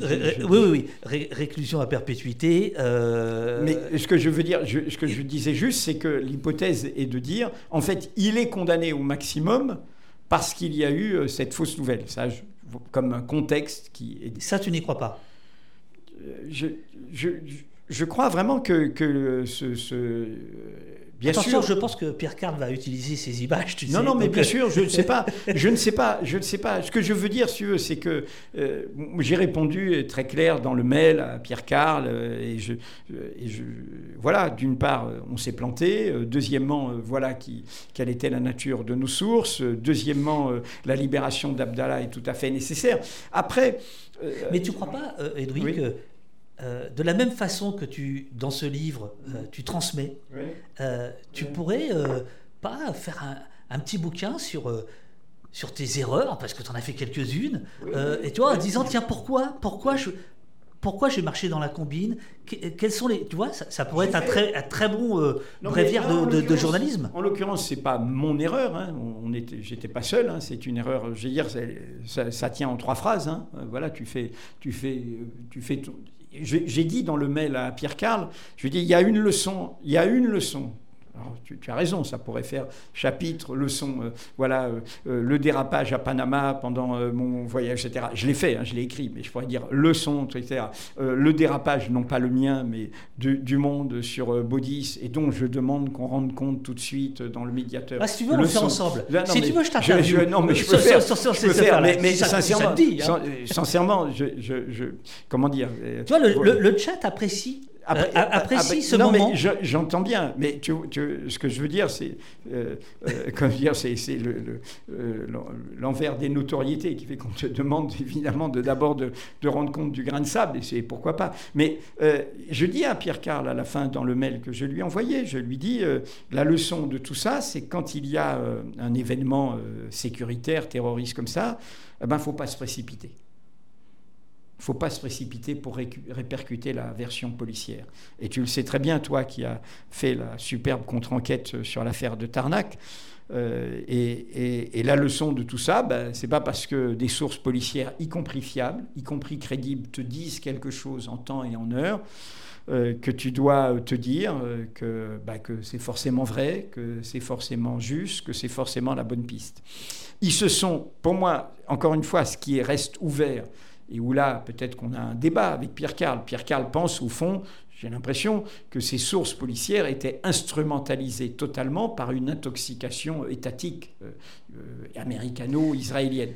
Moi, je pense qu'ils se sont, euh, se sont plantés peut-être d'eux-mêmes, quoi. Voilà, ce qui est peut-être pire, hein, peut-être pire. Ce qui, donnerait peut-être raison à, à, Pierre Carl, me semble-t-il, c'est, on sait qu'il y a eu pression diplomatique au plus haut niveau des États-Unis sur la France pour ne jamais libérer Georges Ibrahim Abdallah. encore récemment, enfin, je veux dire, ces dix dernières années. Euh, donc, voilà. Oui. Mais ce qui est, comment dire, il faudrait qu'on développe tout ça. J'ai vu, par exemple, que dans la bande-annonce du film, il y a un témoin euh, qui est présenté comme un témoin euh, très pertinent, très sûr, Alain Marceau, ancien juge antiterroriste. Toi comme moi, on sait que c'est un type vraiment à droite qui a fait toutes les manips du côté de Pasqua. Donc je ne le prendrai pas comme un témoin Saint-Jean-Bouche d'Or. Ouais, mais t'es marrant, toi. T'as pas que des sources. Euh, t'as pas que Charles Peggy en source. T'as pas, pas que Daniel ce que, je, ce que je veux te dire, non, mais c'est sur la présentation. Moi, tu vois que ça pourrait être passionnant de faire un bouquin là-dessus. Non, mais bien sûr, je veux tu Vois non, mais moi, sur comment faire je, je suis, un sale je, je, suis euh, tout à fait prêt à battre, à battre, à battre ma, ma coulpe. Et je, je l'ai dit. Simplement, comment te dire, euh, ma réserve. Hein, c'est pour ça que j'ai il y, a un effet euh, a posteriori des notoriétés. C'est-à-dire, comme, euh, comme je suis. Euh, moi, aujourd'hui, je suis identifié à Mediapart, à une histoire collective qui est Mediapart. Je ne souhaite pas que Mediapart soit en permanence encombré par les cailloux dans la chaussure d'Edoui Plenel. Bien sûr. Comme tu as vu d'ailleurs, hein, de tous côtés, comme on a beaucoup de mal à contester, et pour cause, globalement le travail de Mediapart, l'équipe de Mediapart se voit renvoyer euh, Ah, euh, Plenel a fait ceci, Plenel a dit, euh, a soutenu Septembre Noir en 1972, Plenel Baudis, Plenel Bérégovoy, Plenel ceci, Plenel, y compris donc à l'extrême gauche, Plenel Abdallah, Plenel ceci, etc. Donc, moi, je redis pour sur ce chapitre-là, je me suis planté avec Georges Marion et avec d'autres journalistes dans les grandes largeurs. Nos sources nous ont plantés, nos sources se sont plantées. Elles ont peut-être été manipulées euh, par euh, une puissance étatique. Et pour en revenir à ce qui est l'essentiel aujourd'hui et ce qui est quand même le but à juste titre de, l'action cinématographique que veut faire Pierre Carl, Georges Ibrahim Abdallah doit être libéré. C'est un scandale qu'il soit emprisonné. Il a fait sa peine. Il est libérable depuis déjà plusieurs années. C'est un scandale que la France ne le libère pas. C'est un scandale que l'État français ne le libère pas. C'est un scandale qu'un garde des sceaux, ancien avocat, attentif normalement euh, à l'état de droit, ne s'en mêle pas. Je parle de l'actuel garde des Sceaux, je ne sais pas s'il le sera à la fin de la semaine du pont de Moretti. C'est un scandale que, quelles que soient ses faiblesses, l'État libanais ne mette pas tout son poids diplomatique, puisque son ressortissant puisse retrouver sa famille et soit libéré. Encore une fois, Georges Ibrahim Abdallah est la but témoin d'une histoire très ancienne. Euh, il n'est pas quelqu'un qui va rejoindre un réseau terroriste actif euh, d'aujourd'hui. Et de toute façon, euh, même si on pouvait lui faire quelques procès d'intention que ce soit, il n'y a pas de peine de prison ad aeternam. il a fait sa peine de prison est libérable, il doit être libéré. Pour tout te dire, j'ai vachement, vachement, hésité parce que euh, j'ai été pris entre deux choses. Euh, j'avais dit à Pierre Carl, je poserai la question à Edoui. Et hier, je me suis dit, est-ce que je vais préparer Edoui à cette question? Est-ce que je vais dire à Edoui, bah tiens, tu viens pour parler de ton bouquin, ça va être sympa et je l'ai pas fait. Entre, c'était bien que tu entre le une loyauté non, il fallait pas faire ça. Et une amitié, tu vois. Fallait, tu aurais fait une erreur j'aurais fait une erreur. Moi, j'ai pensé de moi-même. Je me suis Donc dit, tu, tu, continues à bosser, toi. je tu, me suis t'es dit, tiens, il a invité qui avant on, fait le même métier, on fait le même métier. Euh, j'ai vu euh, qu'elle était à programmation, je me dit, c'est normal. normal s'il ne pose pas la question, il est dans une complicité avec moi qui n'est pas normale. Euh, tu t'auto-censures. Bon. Et si tu me préviens avant, c'est pas bien. Donc, non, voilà, moi, c'est loyal. Tu as bien fait, comme tu as fait. Merci, merci. Oui, on verra ce qu'en dit euh, Pierre-Carl de, de, de, son côté. Alors écoute, euh, je, je, sens qu'il y a, y, a, y, a, y a la bande qui va arriver euh, pour la deuxième émission. Ai dit, je vais être... depuis 99, libéral dit quelqu'un. Je ne sais pas si c'est la, la, bonne date, s'il est libérable depuis 99. Si, je crois que c'est ça. C'est ça. Si, si, je, je, je fait, crois que c'est ça. Ça fait beaucoup quand même. Oui, ça fait beaucoup. Si, si, si, si. Euh, plus un Edoui. Voilà. Euh, alors, euh, Morgan te demande penses-tu que la lutte contre la corruption soit la première cause de l'acceptation de la perte de nos valeurs ah, que Le fait de révéler la corruption. Oui. ah non, je pense qu'au contraire, c'est ce que je disais en disant il faut accepter la brûlure de la vérité. Puis je pense qu'il faut démasquer ce monde, hein, il faut le, le montrer tel qu'il est. Euh, la corruption, c'est une immense laideur. Hein. C'est une corruption pas seulement matérielle, financière. C'est Regardez, on a publié hier, euh, vous voyez qui est euh, euh, Irène Frachon, hein, la, la, lanceur oui. d'alerte du Mediator, et on l'a fait commenter euh, cette histoire qu'on a révélée sur cette ministre qui est Incroyable. pharmacienne. Et, voilà, et, elle dit, mais, mais, mais, mais voilà, c'est- de la corruption Qui a ordinaire. reçu des cadeaux des Oui, laboratoires des Urgo et, et, les pharmaciens qui, qui, eux-mêmes sont scandalisés. C'est-à-dire eux-mêmes disent, voilà. Donc, comment dire, c'est c'est une vraie question. hein. Une bonne partie de la gauche que je bouscule, euh, non seulement celle qui a été au pouvoir, mais y compris une partie de la gauche d'opposition. hein. Je pense à Jean-Luc Mélenchon et certains. euh, sur ces questions, non pas d'allant, sur ces questions d'éthique, ces questions de vertu. Euh, Mélenchon a fait un livre un jour sur la vertu, euh, en reprenant euh, l'image de Robespierre, mais, sur ces questions de vertu publique. hein, voilà, comment dire, c'est, je, je, viens de rendre compte du- du- d'un dérapage, du- d'une erreur, d'une faute, je ne sais pas quoi, mettez le mot que vous voulez, hein, mais mais euh, comment dire, c'est, mais euh, c'est pas, c'est, pas un délit que j'ai commis. Hein, voilà, mais il, il faut accepter euh, euh, ces questions de, de l'examen. Et quand on, comment te dire, nous nous rendons compte de, de notre travail. je, je te regarde pas parce que je me concentre. hein, Oui, il n'y a pas de problème. Ouais, c'est pas- parfois, on me fait le reproche, mais parfois, je, en fait, je, je me dis qu'est-ce que tu es en train de Ah, dire non, non, mais et, je me concentre comme ça. Et- et- comment dire, quand des gens veulent te représenter, on parle de la corruption, c'est-à-dire veulent avoir du pouvoir par tes votes, veulent pouvoir agir sur toi parce qu'ils ont la légitimité du vote. On a une exigence maximale à leur égard et on ne doit avoir aucune tolérance, aucune tolérance. Ça ne veut pas dire que on est des professeurs à la morale, ça ne veut pas dire qu'ils peuvent pas refaire leur vie, ça ne veut pas dire qu'ils sont pas des gens sympathiques. hein. Il peut y avoir des voyous sympathiques, pas de, voilà, mais voilà, si, si tu veux me représenter et que néanmoins tu profites de ça pour t'enrichir, euh, euh, pour faire euh, de la prévarication, pour aider tes copains, pour ceci, etc., bah, tout ça, tu, tu dois... Voilà, c'est des questions. C'est quelle image C'est un miroir. Le mot représentation est important pour moi. Et il a, il a deux sens. Que, et et c'est très intéressant. Qui, qui renvoie au lien, et Dieu sait s'il y a de la corruption, y compris dans le journalisme. Tu as vu ce qu'on a révélé sur, sur l'équipe euh, sur Ah non, euh, France Football. Ah, sur France Football, pardon. Oui, c'est le même groupe que l'équipe, c'est pour ça. Sur France Football, Oui. etc. Et le PSG. Tu veux, euh, et il y a de la corruption, il y a du journalisme mercenaire. La représentation a deux sens. Il y a euh, quelqu'un et me représente, et il y a tu représentes le réel. Tu, tu- tu renvoies l'image du réel. Ce qui veut dire le jeu de double. Nous, nous sommes au cœur de cette tension. Nous nous rendons compte nous, de la représentation du monde. Hein, et représentation, c'est un spectacle. hein. Tu vas à la représentation ce soir, comme tu vas au théâtre, vieux mot hein, pour dire, etc. Et, et en même temps, représenter, c'est euh, euh, c'est être en scène au nom des autres. au nom des autres. Et, Mais justement, à propos de, de représentation, dans le chat, euh, quelqu'un te demandait à 9h12, mais tu vois, Pauline qui est là à côté remonte les, les- les- les questions. Euh, pourquoi Edoui, après tant d'années à Mediapart, parle euh, peut encore dire démocratie? Donc là, j'ajoute représentative, d'où la représentation. Démocratie euh, pour qualifier notre plutocratie. Non, moi je parle d'un idéal démocratique, je parle pas de. je suis je crois que j'ai, il y a très longtemps, parmi les formules que j'affectionne, j'ai dit la France est une démocratie de basse intensité. Euh, je considère que la Ve République, euh, je le dis depuis très longtemps, est une confiscation de la volonté de tous par le pouvoir d'un seul.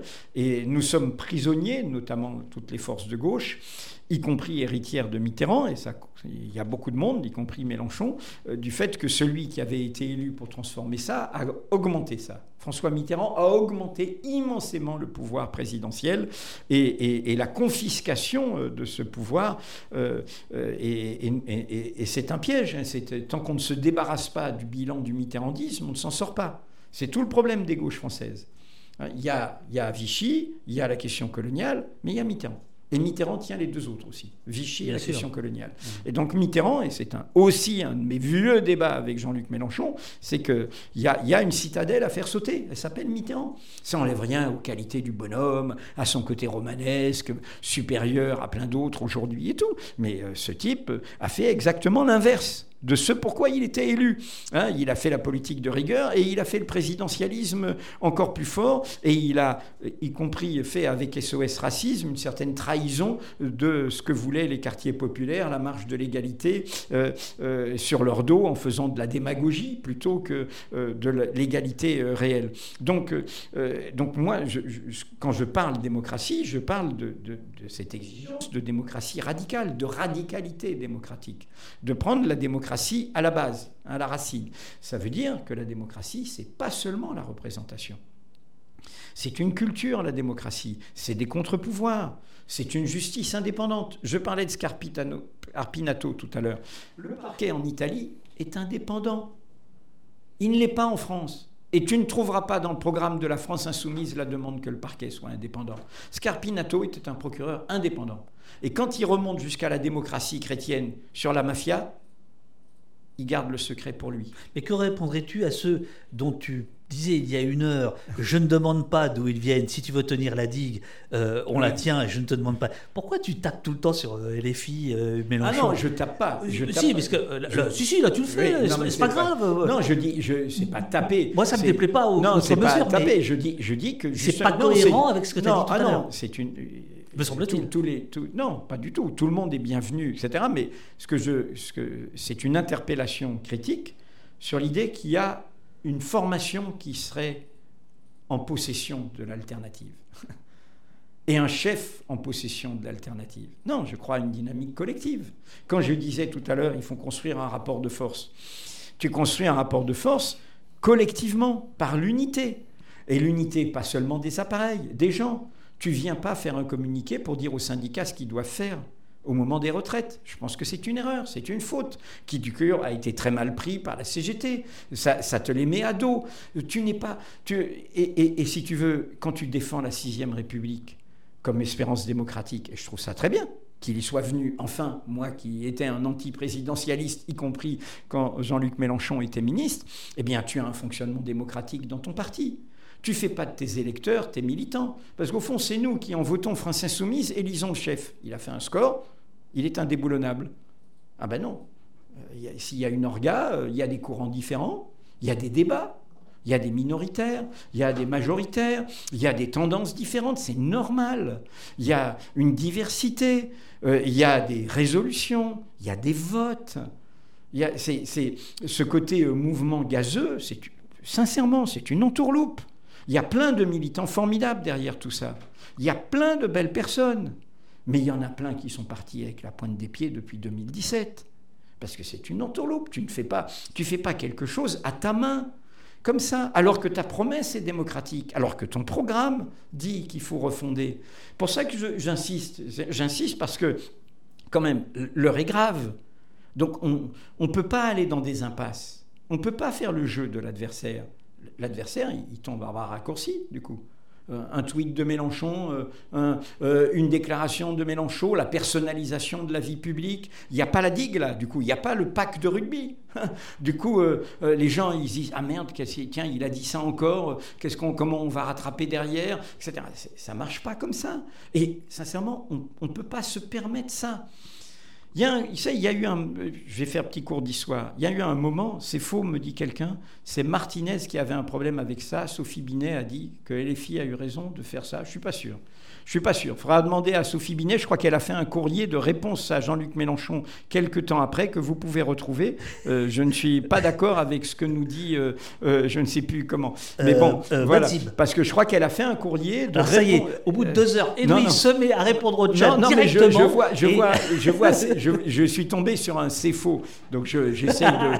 ah ça, ça, tout de suite, ça titille. Bah oui, c'est normal. Mais bon, jugez sur pièce, je crois que vous trouverez un courrier, un courrier que fait Sophie Binet après son élection à, Jean-Luc Mélenchon, où elle rappelle la charte d'Amiens, l'indépendance euh, du mouvement syndical par rapport aux, formations, euh, aux formations politiques. Euh, du coup, je, me suis égaré. Je, voulais faire un petit cours d'histoire au moment où on non, doit s'arrêter. Non, non, c'est important. tu vois, quand, le, fascisme, et Dieu sait si Trotsky était lucide, le fascisme arrive, hein, on le voit arriver. La scène primitive est en Allemagne et en Italie. Hein, et en Allemagne, à ce moment-là, tu as le Parti communiste qui fait ce qu'on appelle la troisième période considère qu'en fait, euh, le fascisme n'est pas un problème, la période est révolutionnaire. Et donc le vrai adversaire, c'est les sociaux-démocrates. Et il faut leur taper dessus. Bah, du coup, les nazis, ils en ont profité et ils sont arrivés au pouvoir. Et la troisième période était une période gauchiste d'illusion radicale, d'illusion révolutionnaire. Bien sûr qu'entre-temps, après, il y a eu le Front populaire, il y a eu la guerre d'Espagne, mais ça ne veut pas dire qu'il n'y a pas des, mouvements. Mais euh, il faut se dire, mais euh, où est l'adversaire? Aujourd'hui, on a un adversaire destructeur en face de nous, qui est là, qui est un danger vital pour toutes les forces. Et dans ce moment-là, eh bien, pour moi, quand on est euh, le candidat qui est en tête de la gauche en 2017 puis en 2022, on a une responsabilité. Et la responsabilité, c'est de construire la digue avec tout le monde avec tout le monde. Et, c'est là où c'est un paradoxe. Où, pour moi, Jean-Luc Mélenchon n'est pas mitterrandien. il est le Mitterrand de l'Union de la gauche, là. Il est le Mitterrand qui dit à moi tout le monde. Il pensait pique-pente du PC. Mélenchon, euh, Mitterrand, et il va lui faire la peau d'ailleurs après. Mais il, il, rassemble tout le monde, il prend tout le monde. Et eh bien dans ce moment-là, c'est ce qu'il faut faire. Il faut construire la digue faut, faut, faut, alors, euh, bien sûr que c'est, les appareils ne sont pas si favorables à ça. Bien sûr qu'il y a d'autres ambitions et d'autres sectarismes d'autre côté. Je ne suis pas du tout naïf. Mais il faut, quand je dis construire la DIC, c'est avec le rapport de force populaire. De ce point de vue, ce que je dis n'a rien d'original. Euh, euh, notre, notre ancien confrère de, euh, euh, du, de Merci Patron, tout d'un coup je, bute sur, sur son nom. Ruffin. Notre, oui, François, François Ruffin. François Ruffin dit la même chose. Il dit la même chose. après, on peut avoir des nuances sur François Ruffin, est-ce qui, sur des sensibilités, sur différentes questions internationales, d'autres, etc. Chacun est en progrès, un work in progress. Chacun apprend des autres, etc. Mais il y a, je pense qu'on est dans ce moment-là. Et je dis ça parce que c'est pas un problème personnel. J'ai pas, et j'ai, dîné avec Jean-Luc Mélenchon euh, cet été. Et il sait très bien ce que je pense là-dessus. Du coup, ça l'a énervé euh, euh, pendant trois moments du dîner. Il a fait des bons, puis après il est redescendu. On a bu un coup. voilà. Bon, voilà.